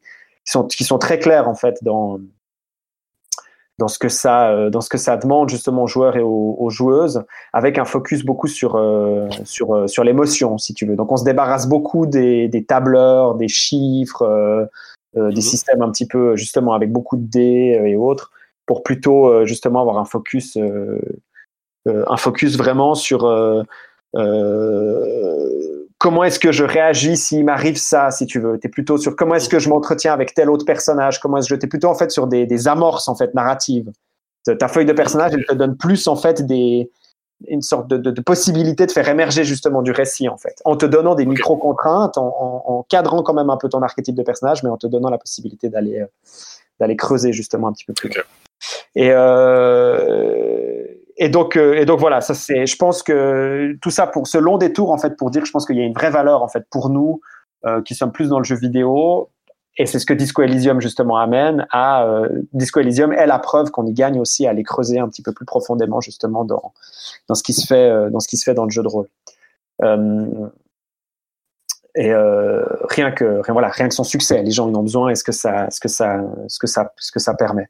Et puis donc euh, la, la mécanique de don dont je veux parler un petit peu euh, rapidement ce soir, si tu veux, c'est euh, c'est donc une fois de plus en essayant d'aller chercher le, le, le, le, point minimal en fait, c'est j'ai identifié trois jeux que j'aime beaucoup. Euh, euh, qui sont trois jeux qui, qui vont chacun utiliser dans leur système, alors c'est pas le, système complet, enfin dans leur dans leur mécanique, euh, euh, une idée très simple qui est que euh, on va donner à un moment des dés à quelqu'un d'autre. On a on a une ressource qui est souvent au milieu de la table, donc qui est d'ailleurs tout le temps au milieu de la table entre les, joueurs et les joueuses. Et puis il va y avoir l'idée en fait que un, un ou des dés vont être donnés à l'autre. C'est-à-dire qu'une personne va avoir la responsabilité, une ou plusieurs personnes vont avoir la responsabilité par le système de pouvoir donner euh, à quelqu'un d'autre, en fait, faire don justement d'un dé, euh, d'une ressource qui après sera mobilisée par le système. Donc le, le, le dé sera après utilisé pour être lancé. Hein. L'idée c'est pas juste un pion, c'est aussi quelque chose qui va qui va être relancé dans la suite euh, justement du, du déroulement. Euh, mais voilà, donc le, focus c'est euh, sur, cette idée du don et c'est ça qui m'a qui m'a intéressé.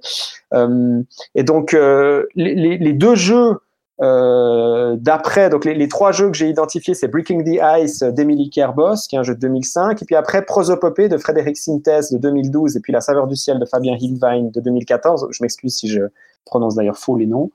Euh, donc les, les et La Saveur du Ciel sont des jeux qui font ouvertement référence en fait à Breaking the Ice de Emily Kerbos. Euh, et c'est aussi ça qui, qui, est aussi très pratique accessoirement. C'est aussi quelque chose que j'aime beaucoup euh, dans, dans, le, dans, dans, ce, dans ce jeu de rôle. C'est qu'on a, on a moins peur en fait d'indiquer à la fin du livret ses, ses références, enfin de qui on s'est inspiré en fait. -hmm. Et je sais que c'est des trucs qui sont rapidement un petit peu agaçants des fois dans le jeu vidéo. Euh, particulièrement dans les trucs avec un peu plus de budget ou dès que tout à coup là on a l'interview de quelqu'un puis ça fait ah mais vous vous, vous vous, reproduisez un petit peu ce système ou des trucs comme ça ah non, euh, non, non. Je, je sais pas du tout de quoi vous parlez je, je ne connais pas ce jeu euh, je jamais, jamais... Euh, on a eu le cas euh, dernièrement euh, on parlait de jeu on m'échappe mais euh, mais on a eu le cas euh, effectivement avec avec Aoyori and the Blind Forest qui oui, oui, oui. oui. Ah non, euh, nous ne connaissons pas Hollow Knight. Jamais euh... vu Hollow Knight, et puis quand on joue un peu, vraiment, ça c'est ouais, pas tenable en fait.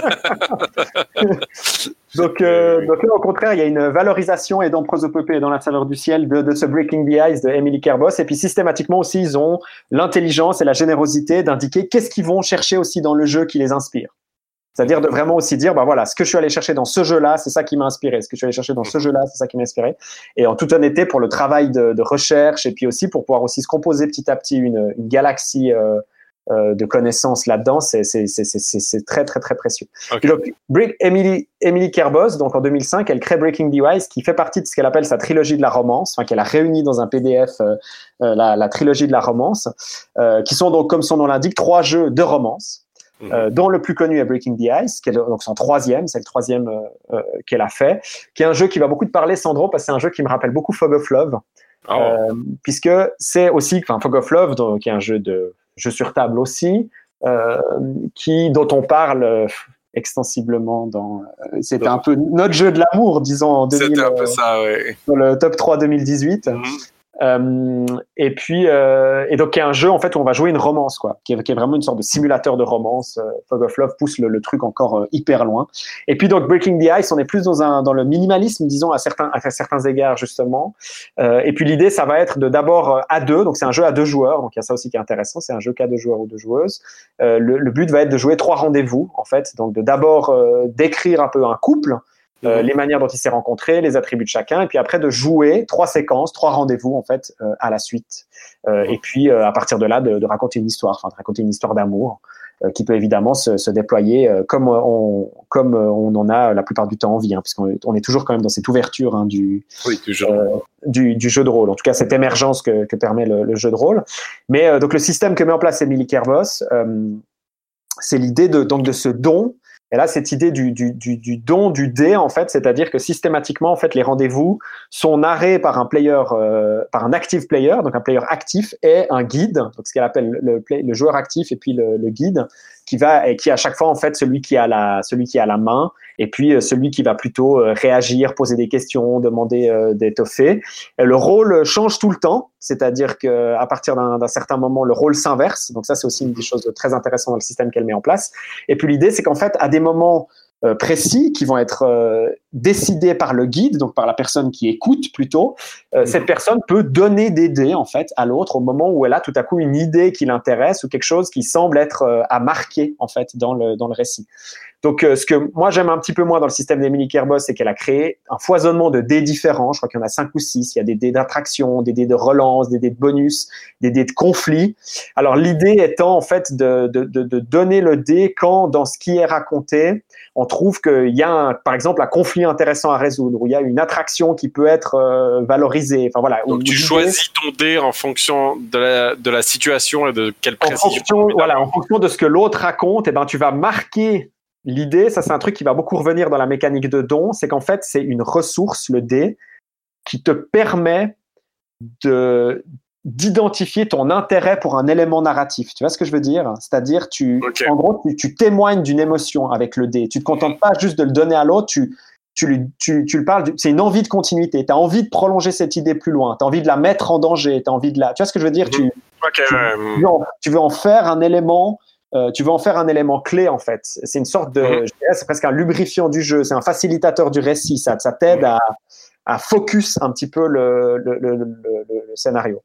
Euh, et puis donc euh, pour, pour une fois de plus, l'idée, c'est pas d'aller vraiment dans le détail, détail du, du, du, du- de tout son système. Mais voilà, donc ce qu'elle est là de, de particulier dans ce qu'elle fait dans Breaking Guide, c'est ça, c'est cette idée du rôle qui change, de ce player actif et de ce guide.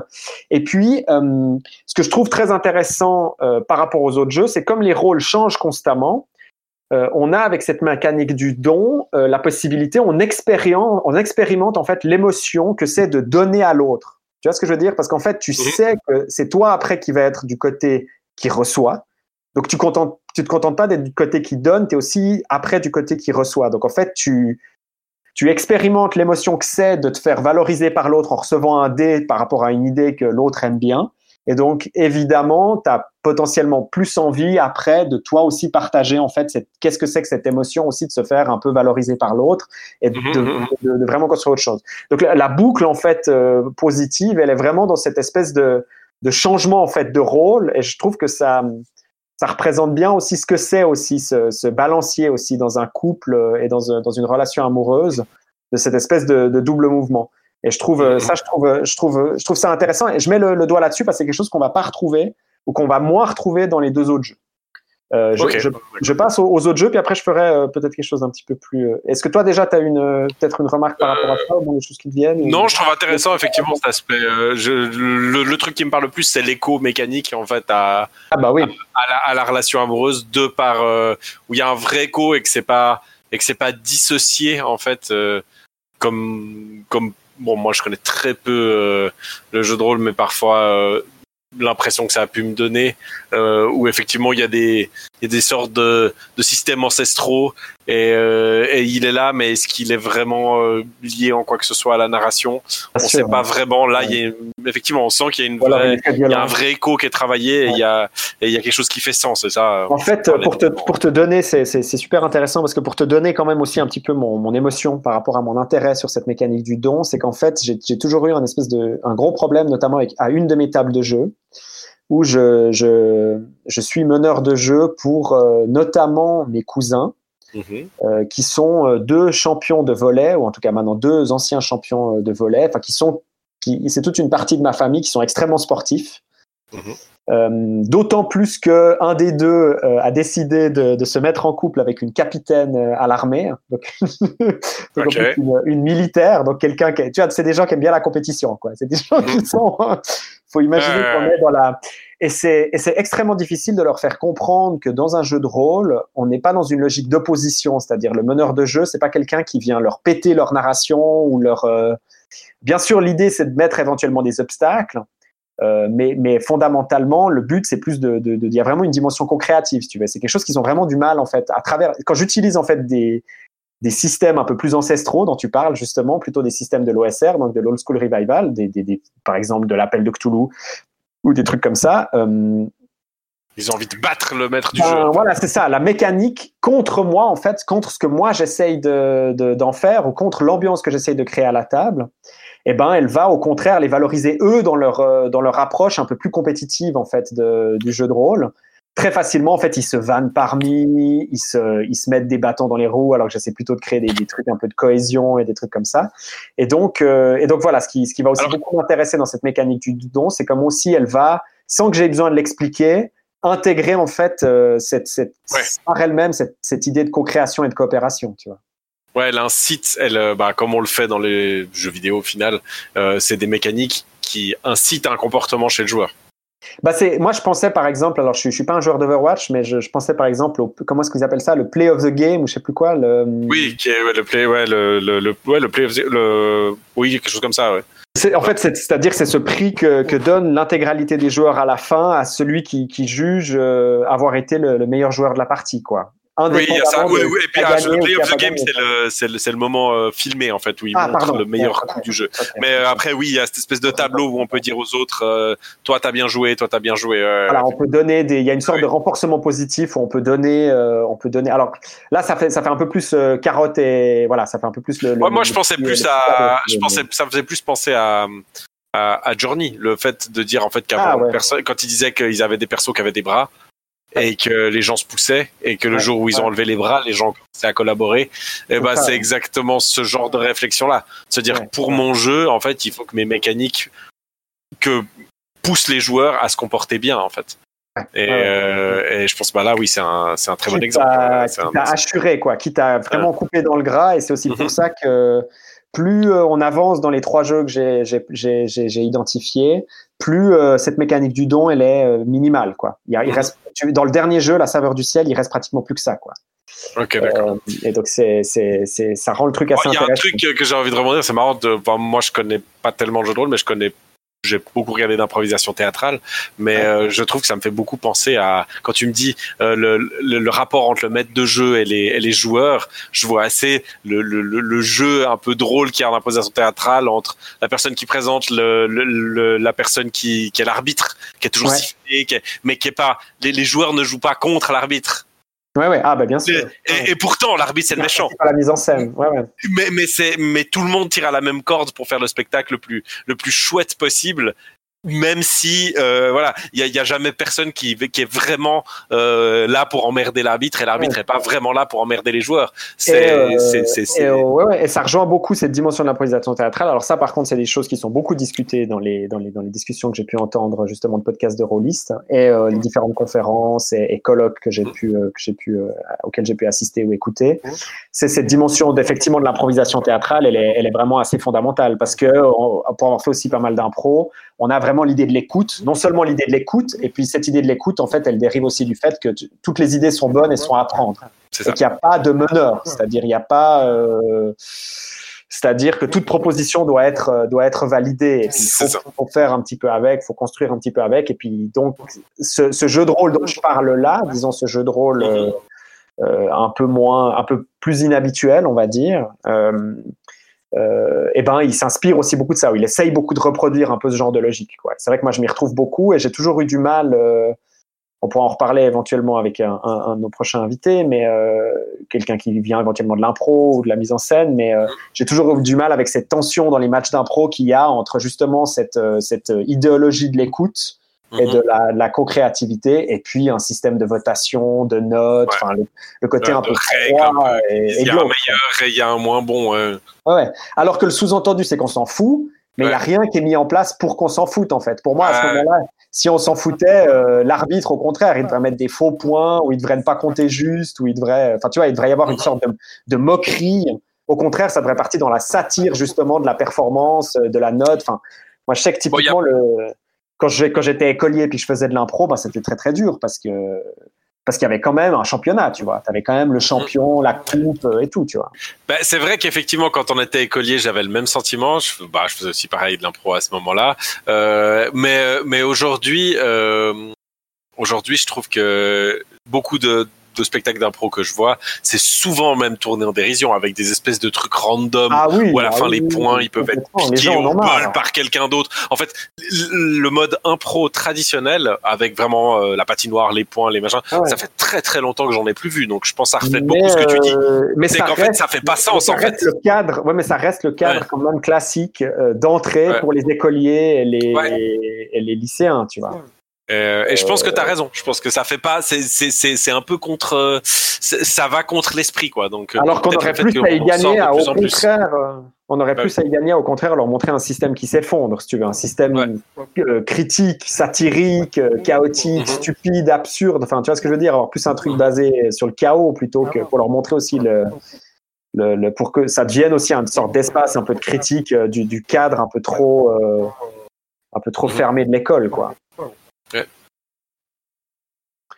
Euh, bon, mais génial. Ouais, ouais, ouais, ouais. Bah, tu, bah, tu vois aussi un petit peu d'où d'où viennent aussi un petit peu ces réflexions, quoi. Donc, euh, donc les, les, les, pour, pour, euh, pour, pour continuer là-dessus, si tu veux, les, les deux autres jeux, donc Prosopopée et La Saveur du Ciel, bon, vont s'inspirer de cette mécanique du don de dés pour l'intégrer dans leur système. Donc, une fois de plus, je, je prends pas le temps de vous expliquer euh, ces jeux dans le détail. C'est des jeux que j'espère sur lesquels on pourra revenir, puis probablement certains apparaîtront peut-être dans mon top, euh, dans mon top de l'année ou j'en sais rien. Enfin, c'est c'est en tout cas des jeux que moi j'aime beaucoup.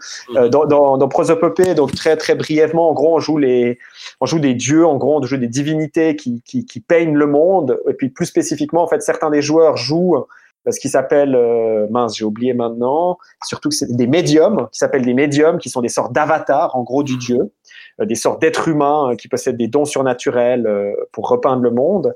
Et puis, et puis les autres jouent les nuances, qui sont de nouveau, on retrouve cette idée de, du joueur actif et du guide, tu sais, de, des, des gens qui sont plus dans la dimension de, de valider les idées, de rajouter plutôt des éléments de décor, de devenir plus un peu peindre euh, le monde, et puis des autres qui sont plus un peu ancrés dans des ancrés dans des personnages. Euh. On est sur un jeu, pour préciser, de nouveau, on est sur un jeu sans meneur. Euh, Mhm. C'est donc des jeux où les gens sont juste autour de la table, euh, ce qui fait d'autant plus sens d'avoir des dés hein, au milieu de la table. Donc on a une sorte de, il y a quelque chose aussi d'assez harmonieux hein, spatialement, ce, que, ce qui se Ouais. passe aussi. Tu vois, on a vraiment cette ressource, ce- ce- cette ressource de dés au milieu de la table. Mhm. Euh, et puis c'est un, un récit cette fois alors intégralement partagé, c'est-à-dire que tout le monde raconte à la suite. On, petit à petit, on, on, crée un monde ensemble, on se crée des problématiques, des choses à, à, à, à dépasser. Euh, intégralement de, de manière co-créative. Enfin, plus, je vais pas plus que ça aller dans, dans le détail, mais l'idée c'est ça, c'est un, un, un système où chacun peut intervenir, euh, Mhm. chacun son tour, Euh, et puis là, une fois de plus, chaque idée est validée. Euh, on, on- on- vraiment, on est dans, dans l'écoute, quoi. Euh, Mhm. Et puis donc, ce, qui, ce qui est différent par rapport à Breaking the Ice, donc d'Emily Kerbos, dans Prosopopée, c'est que n'importe qui peut donner un dé dès qu'il entend une idée qu'il aime bien, en fait. Donc on peut vraiment, là, on pousse encore plus loin l'idée de féliciter les idées de l'autre. On est vraiment dans, dans le dé comme ressource qui permet de, de, de, de, de montrer par le geste notre appréciation de la création de quelqu'un d'autre. Euh, donc en fait, c'est-à-dire que par exemple, je sais pas si, si quelqu'un est en- on est en train de parler d'un pays enneigé ou quelque chose comme ça, et puis quelqu'un rajoute une sorte d'idée par rapport à ce pays enneigé, que je sais pas, il y a de la neige éternelle ou que c'est une immense montagne avec une lumière, enfin, voilà, Euh, bref, une image ou quelque chose qui plaît vraiment à, à quelqu'un. Plusieurs joueurs ou un seul peuvent en fait tout à coup décider, donc vraiment avec leur geste, de venir tendre leur main, prendre un dé et le donner euh, et le donner à, à la personne qui, qui, qui a la parole en ce moment. Donc, tu as une espèce de geste, hein, il y a quelque chose de, de physique, euh, de physique qui se passe. Mhm. Euh, et puis, ces dés vont être après utilisés en fait lors de, de séquences où euh, le personnage va devoir essayer de résoudre un problème, euh, un problème commun. Donc après, c'est vraiment des ressources qui nous permettent en fait de, de manière plus efficace en fait de de, de venir confronter justement le, le problème que tout le monde a, a un peu élaboré. Par exemple, ces neiges éternelles. Euh, tout à coup, on est face à, euh, je sais pas moi, une sorte de, de, de temple, de talisman. Il faut, faut, faut briser sa, sa barrière ou il faut faire une prière ou quelque chose comme ça. Puis voilà, il y aura ce moment, il y aura le lancer de dés pour, euh, pour, euh, pour, euh, pour justement euh, y faire face. Donc, on a, donc dans Prosopopée, on a ces ressources au centre de la table qui sont, Mhm. euh, qui sont disponibles à tous. Et puis une des grandes modifications par rapport à Breaking the Ice, c'est que Breaking the Ice, qui rendait aussi le, le système dedans.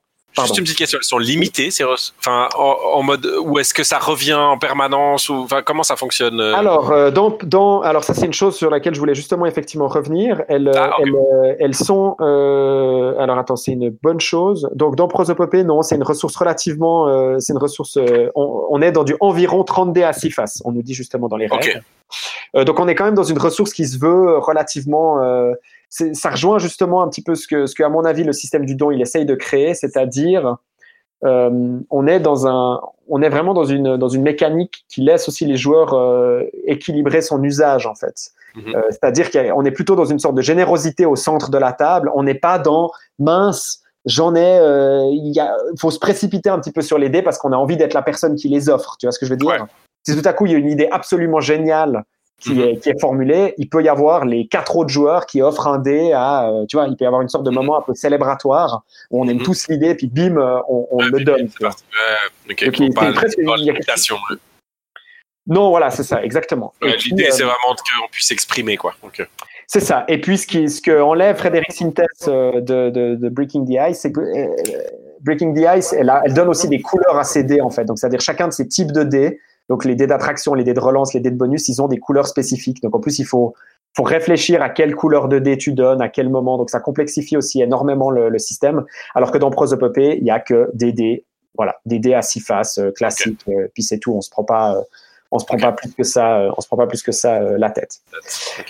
Et puis dans La saveur du ciel, euh, gros gros gros gros coup de cœur de Fabien Hildwein, qui euh, dont probablement je vais encore euh, beaucoup reparler, qui est un auteur que j'adore. Euh, donc La saveur du ciel, très brièvement, c'est on, on retourne à du jeu à deux joueurs. Donc comme pour Mhm. Breaking the Ice, donc on est à deux joueurs. Et puis alors là, faut imaginer, c'est un jeu de cuisine. Donc évidemment, j'adore. Ok. Euh, où euh, où euh, cette fois les rôles sont fixes par rapport à Mhm. Breaking the Ice. On n'est pas dans des rôles qui changent constamment et pour moi ça veut dire aussi quelque chose de spécifique. C'est pas c'est pas choisi au hasard. Et puis Mhm. un des joueurs est le l'apprenti cuisinier. Faut imaginer qu'on est un peu dans un peu un trip un peu manga genre le petit chef ou Food Wars ou des trucs comme ça. Genre un peu euh, on est vraiment dans un truc euh, ou alors euh, c'est presque du top chef mais poussé au maximum quoi. T'es genre Ok. euh, je sais pas t'es genre le, le, le jeune cuisinier ou la jeune cuisinière amateur qui qui va qui va voir Philippe Etchebest quoi ou j'en sais rien tu vois ça peut puis t'essayes de, de, de pousser les limites de- d'un plat.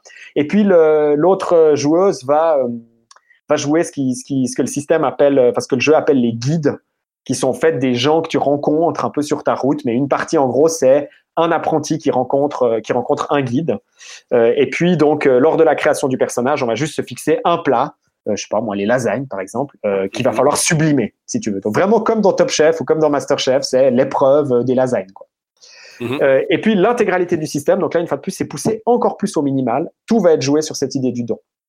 C'est-à-dire qu'en fait, il n'y a qu'une personne qui donne des dés, c'est le guide. Donc c'est la personne qui va écouter l'apprenti lui parler du plat qu'il est en train de concevoir. Donc d'abord, on va, on va narrer la rencontre entre l'apprenti et le guide.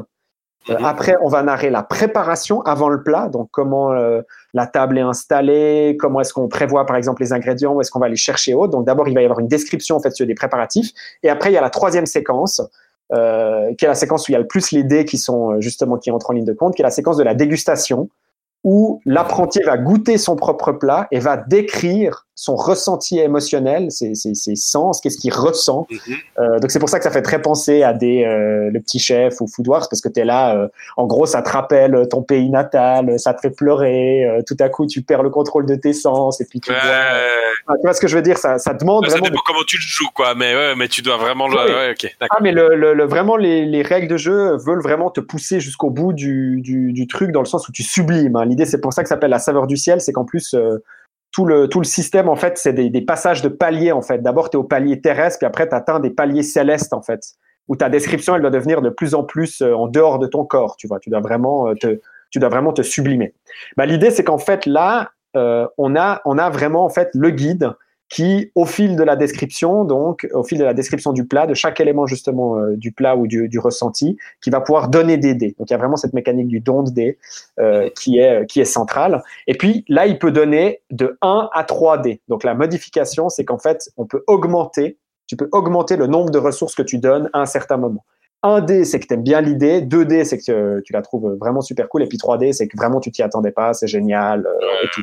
Donc, tu as, moyen aussi, c'est ça que je trouve aussi assez intéressant dans, la saveur du ciel. Et puis ça, j'y reviendrai, mais c'est que cette mécanique du don, en fait, elle, elle, donne la responsabilité aussi aux, joueurs et aux joueuses, de, ou plutôt la possibilité de modérer la difficulté selon chacun. Donc, tu as une sorte d'adaptation, tu sais, de la même manière qu'un jeu vidéo qui va s'adapter, euh, qui va recadrer sa difficulté au fil de tes, ou qui va permettre, comme par exemple un Dark Souls, d'aller euh, récupérer des, des gens dans le coopératif ou de voilà, trouver des manières aussi de te faciliter la tâche.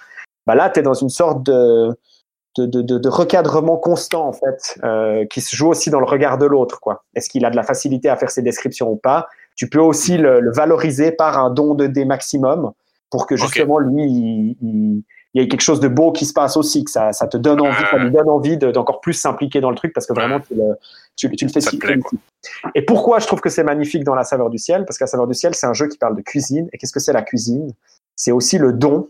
euh, c'est le don de la cuisine, quoi. C'est le don du plaisir. C'est le fait de, de, de donner du plaisir à l'autre, quoi. C'est de cuisiner, euh, c'est de cuisiner pour l'autre et de lui offrir en gros ce qu'on cuisine. Et je trouve ça magnifique que cette mécanique, elle apparaisse justement, qu'elle entre un peu en miroir avec cette idée d'une mécanique où tu communiques par un geste en fait plutôt que par la parole. C'est-à-dire que le guide, évidemment, pour que, pour que ce soit intéressant, faut pas qu'il dise en donnant l'idée, ah, j'adore ton idée. Tu vois, Ouais. Mais en gros, c'est complètement inutile. Il te suffit juste Oui. de prendre les dés qui sont devant toi, puis tu les donnes à l'autre, puis Mhm. ça, ça suffit, tu vois. Tu lui donnes trois Ouais. dés, tu lui dis, je suis bluffé par ton, ta description, j'adore ton idée, je trouve ça magnifique.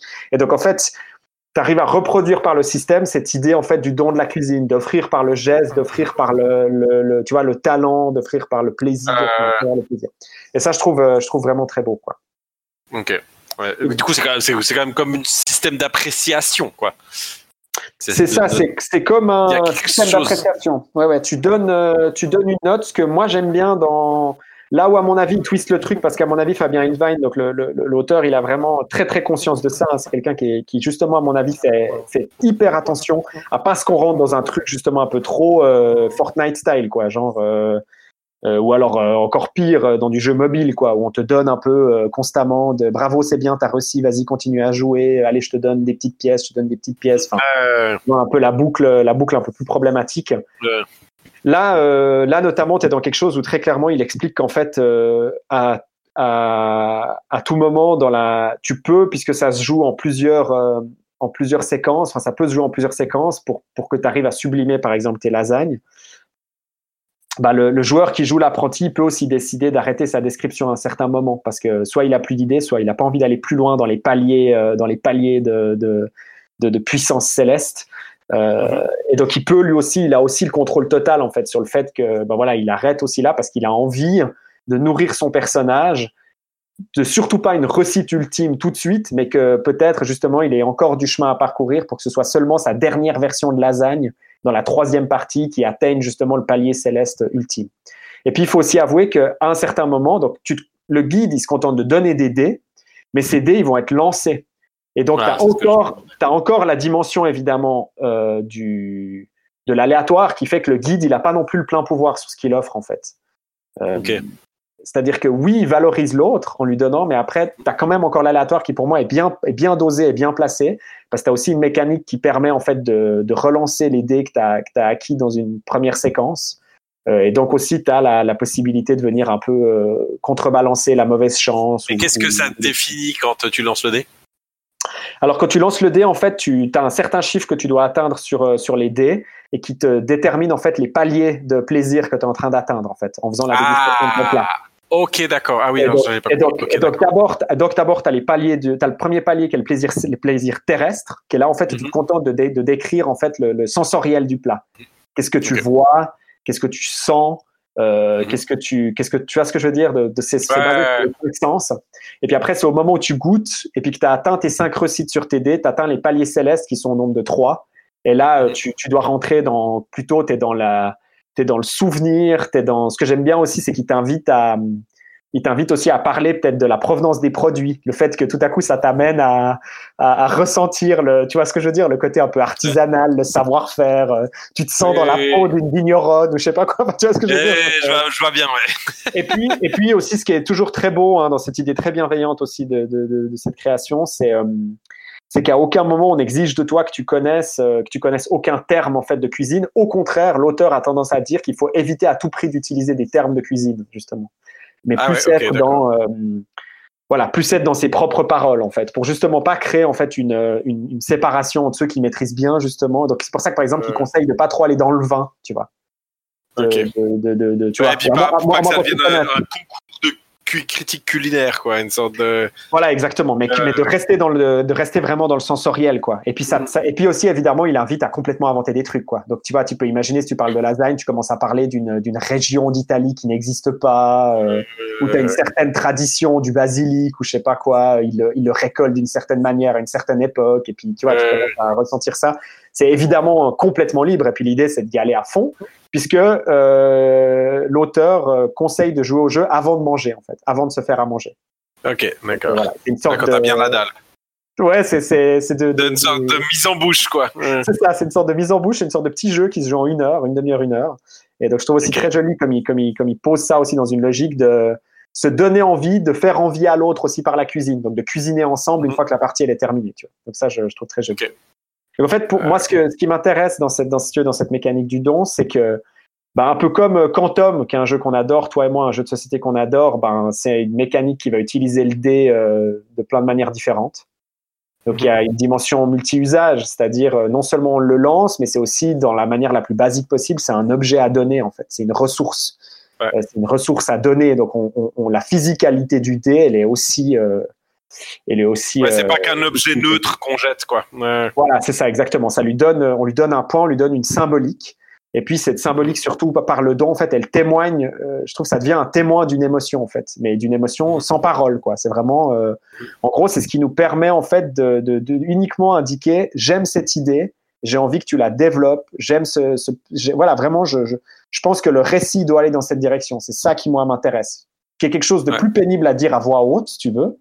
Et une fois de plus, ça rejoint un peu ce que, ce que je disais, c'est que souvent un meneur de jeu, ben, il se refuse à, à dire ah ouais, j'adore ton idée, elle est hyper bien, euh, allons dans cette direction-là. Tu vois ce que je veux dire?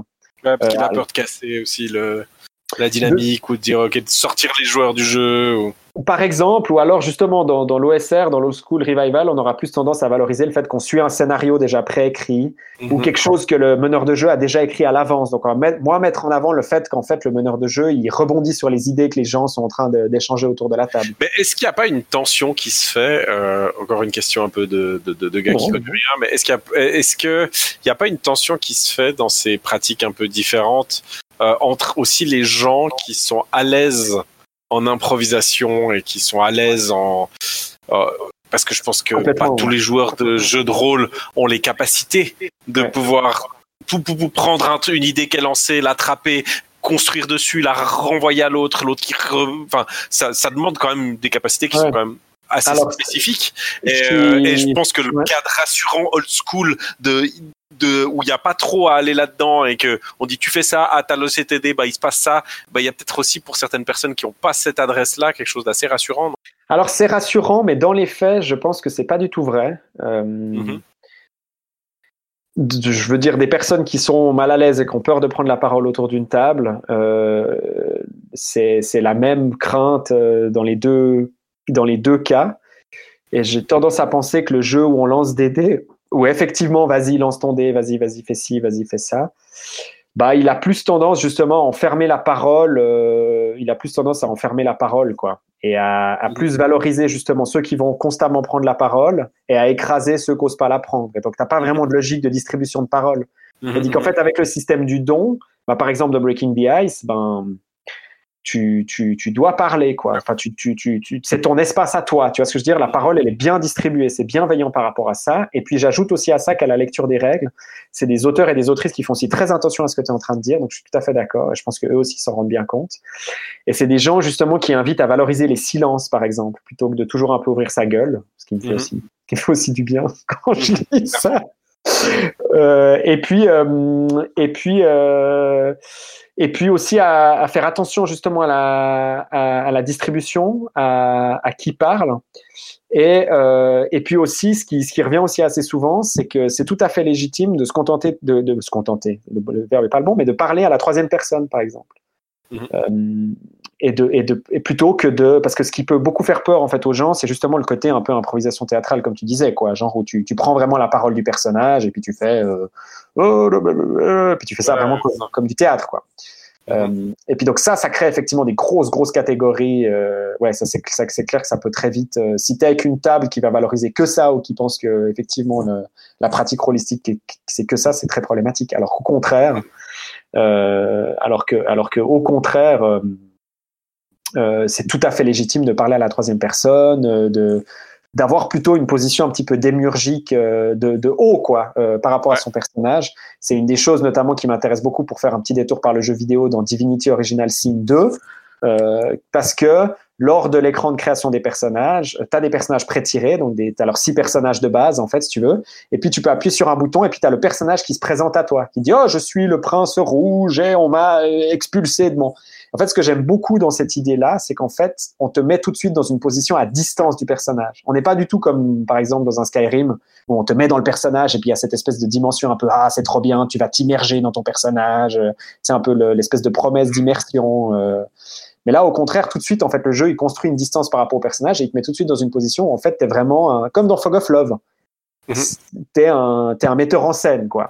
Euh, clair. Mais t'es pas le, tu dois pas le jouer, quoi. Voilà. Et ça, je pense que c'est très, euh, c'est très sain, quoi. C'est très Ah, dans le genre, dans le la genre, moi, moi, j'avais beaucoup aimé euh, aussi euh, dans le genre que je trouvais malin comme choix. Euh, c'est, euh, c'est, on, bah, on a des, des connaissances toi et moi en commun ou qui font du théâtre et qui avaient mis en pièce. euh, toi, toi, je crois que tu travailles sur quelque chose déjà avec, mais euh, il Ouais. y, a, y a eu quelque chose qui s'était déjà fait, une, une sorte de pièce de théâtre qui était une sorte d'escape où tout le public jouait avec les, avec, avec les, les comédiens. le- L'espace, c'est nous. Euh, oui, exactement, ouais. Euh, c'était, c'était celle.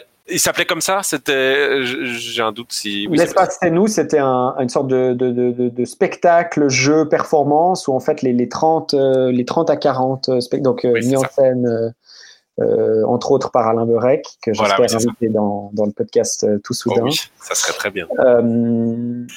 Et effectivement, c'était c'était un spectacle où en fait bah, les spectateurs entre guillemets sont euh, les joueurs ou les joueuses. Et li- et l'idée c'était euh, la planète est terminée, enfin c'est fini, il faut aller sur une autre planète. Donc euh, maintenant on va devoir reconstruire une société quoi.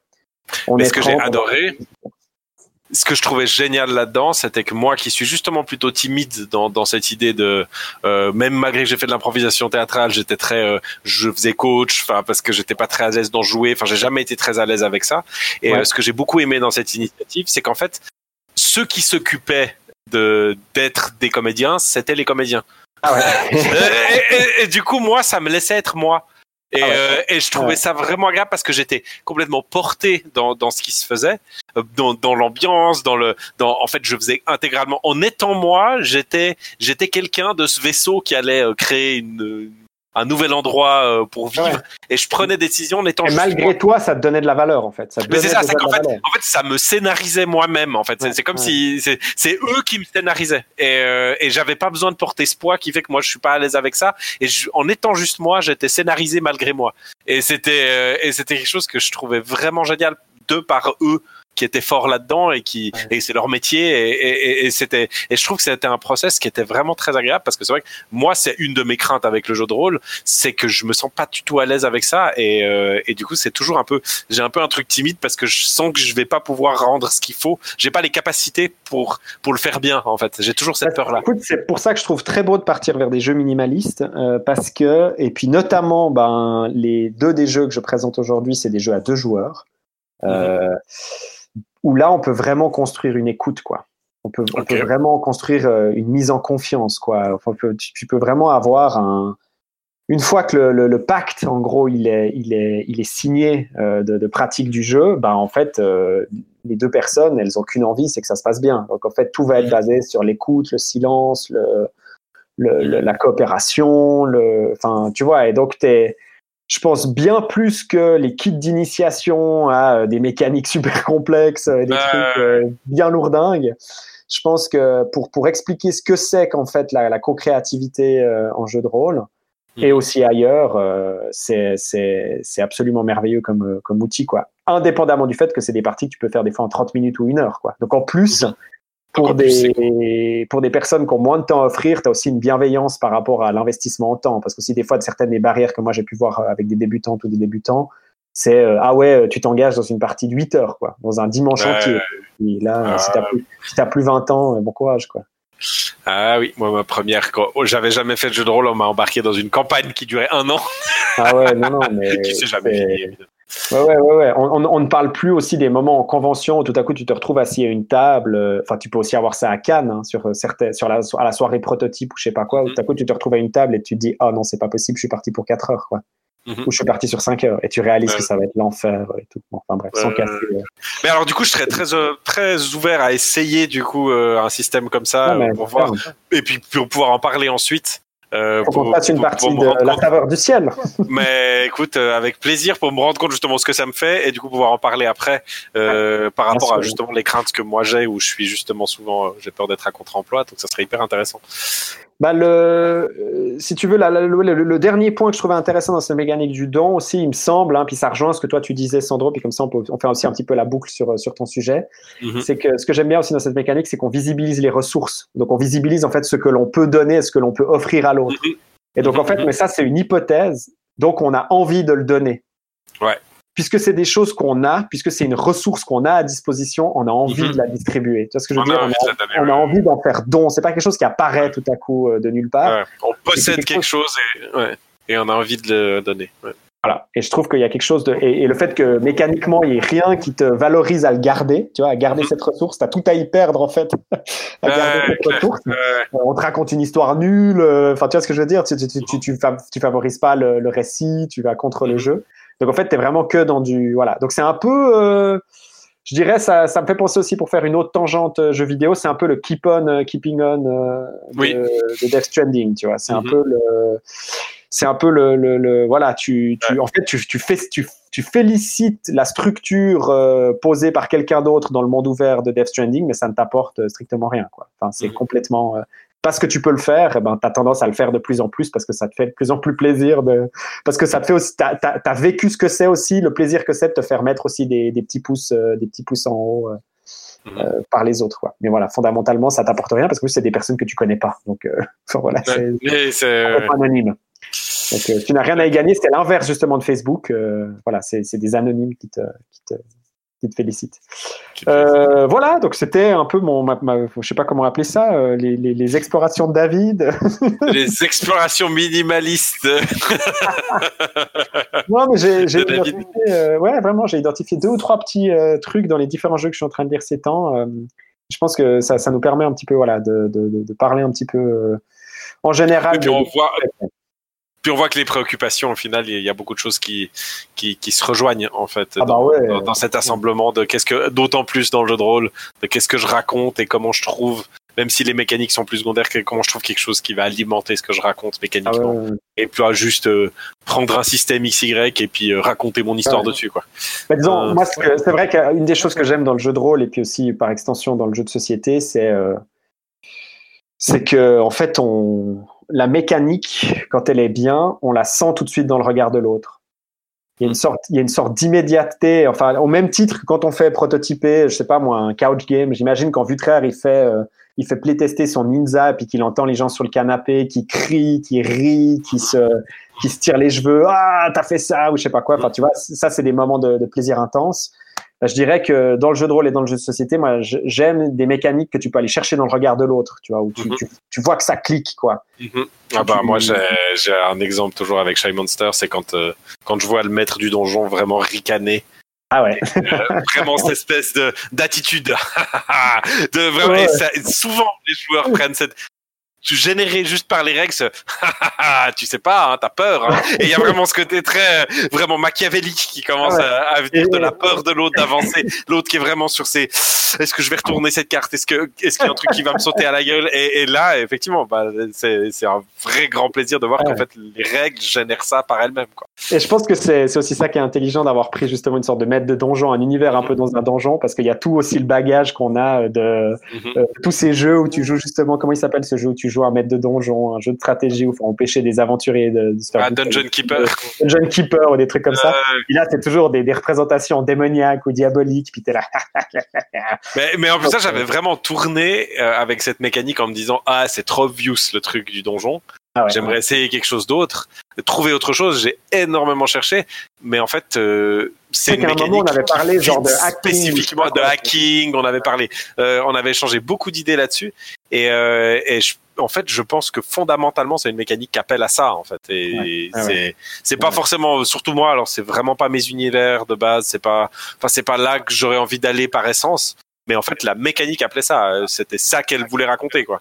Ouais, ouais, ouais. Et puis, euh, puis c'est vrai que je pense que ça fait, ça fait sens de se baser aussi sur euh, quelque chose de déjà existant. Hein. Faut pas, il y a pas, il y a pas besoin non plus qu'il y ait 100% de ces éléments de jeu ou de son univers qui Non. Out of nowhere. quoi. Voire même, euh, une des dernières leçons que j'ai apprises, que je profite de glisser là, voire Ah. même c'est essentiel, c'est-à-dire que, c'est-à-dire que je me suis rendu compte que si tu, euh, si tu mets trop de choses originales dans un système, des choses que les gens ne comprennent pas, qui sont nouvelles, etc., mais en fait, tu perds les gens. Ouais, ouais, ouais. Donc, euh, quand tu mets quelque chose de très nouveau, il faut s'assurer que ce qui est autour soit un Bien peu sûr. plus familier. Sinon, ça, ça rend le tout in- inintelligible. quoi. Les gens, il n'y a plus aucun endroit où s'accrocher. Donc, Ouais. euh, donc Et je c'est pour pense ça que, que euh, ça, c'est quelque chose aussi.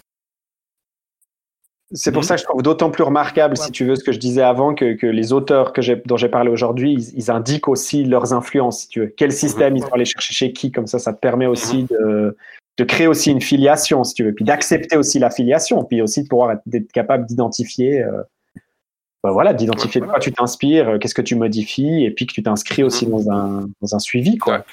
C'est clair. Et qu'il n'y a pas il y a pas à en rougir, quoi. Enfin.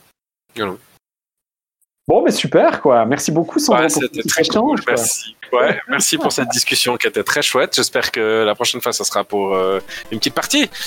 Bah ouais, ouais j'espère Ouais. pouvoir t'avoir motivé. C'était aussi un petit peu le but, quoi. C'était. Ouais, donc non, non, ça m'a vraiment euh, titillé. Je trouve ça. J'ai vraiment hâte de voir comment ça se, ça se comporte en vrai, quoi, de, de le ressentir, quoi. Je, je pense qu'un jeu comme Prosopopée, euh, malheureusement, bon, encore, faudrait peut-être essayer parce que maintenant que tu as parlé de ton Tabletopia, euh, c'est peut-être envisageable. Euh, mais je pense que des jeux comme Breaking the Ice ou Prosopopée, c'est des jeux qui sont plus difficiles à jouer en mode confinement. Mais je pense que typiquement un jeu comme La Saveur du Ciel, aussi avec son format très court, à mon avis, il, il fonctionne euh, très très bien. euh, pour découvrir quoi et donc on verra peut-être ça sera le, le- le cadre d'un prochain podcast quoi, si ça vaut si ça vaut la peine quoi Mais avec plaisir, avec plaisir. Rendez-vous est pris. bon Sandro je te fais des gros becs de confiture Bah pareil, gros bec. Et Gros puis euh, à tout bientôt pour une prochaine mais ouais confinade. pour la suite de Yeah, l'étalage Yes. ciao à tous ciao, ciao. Bye bye. À bientôt. Ciao.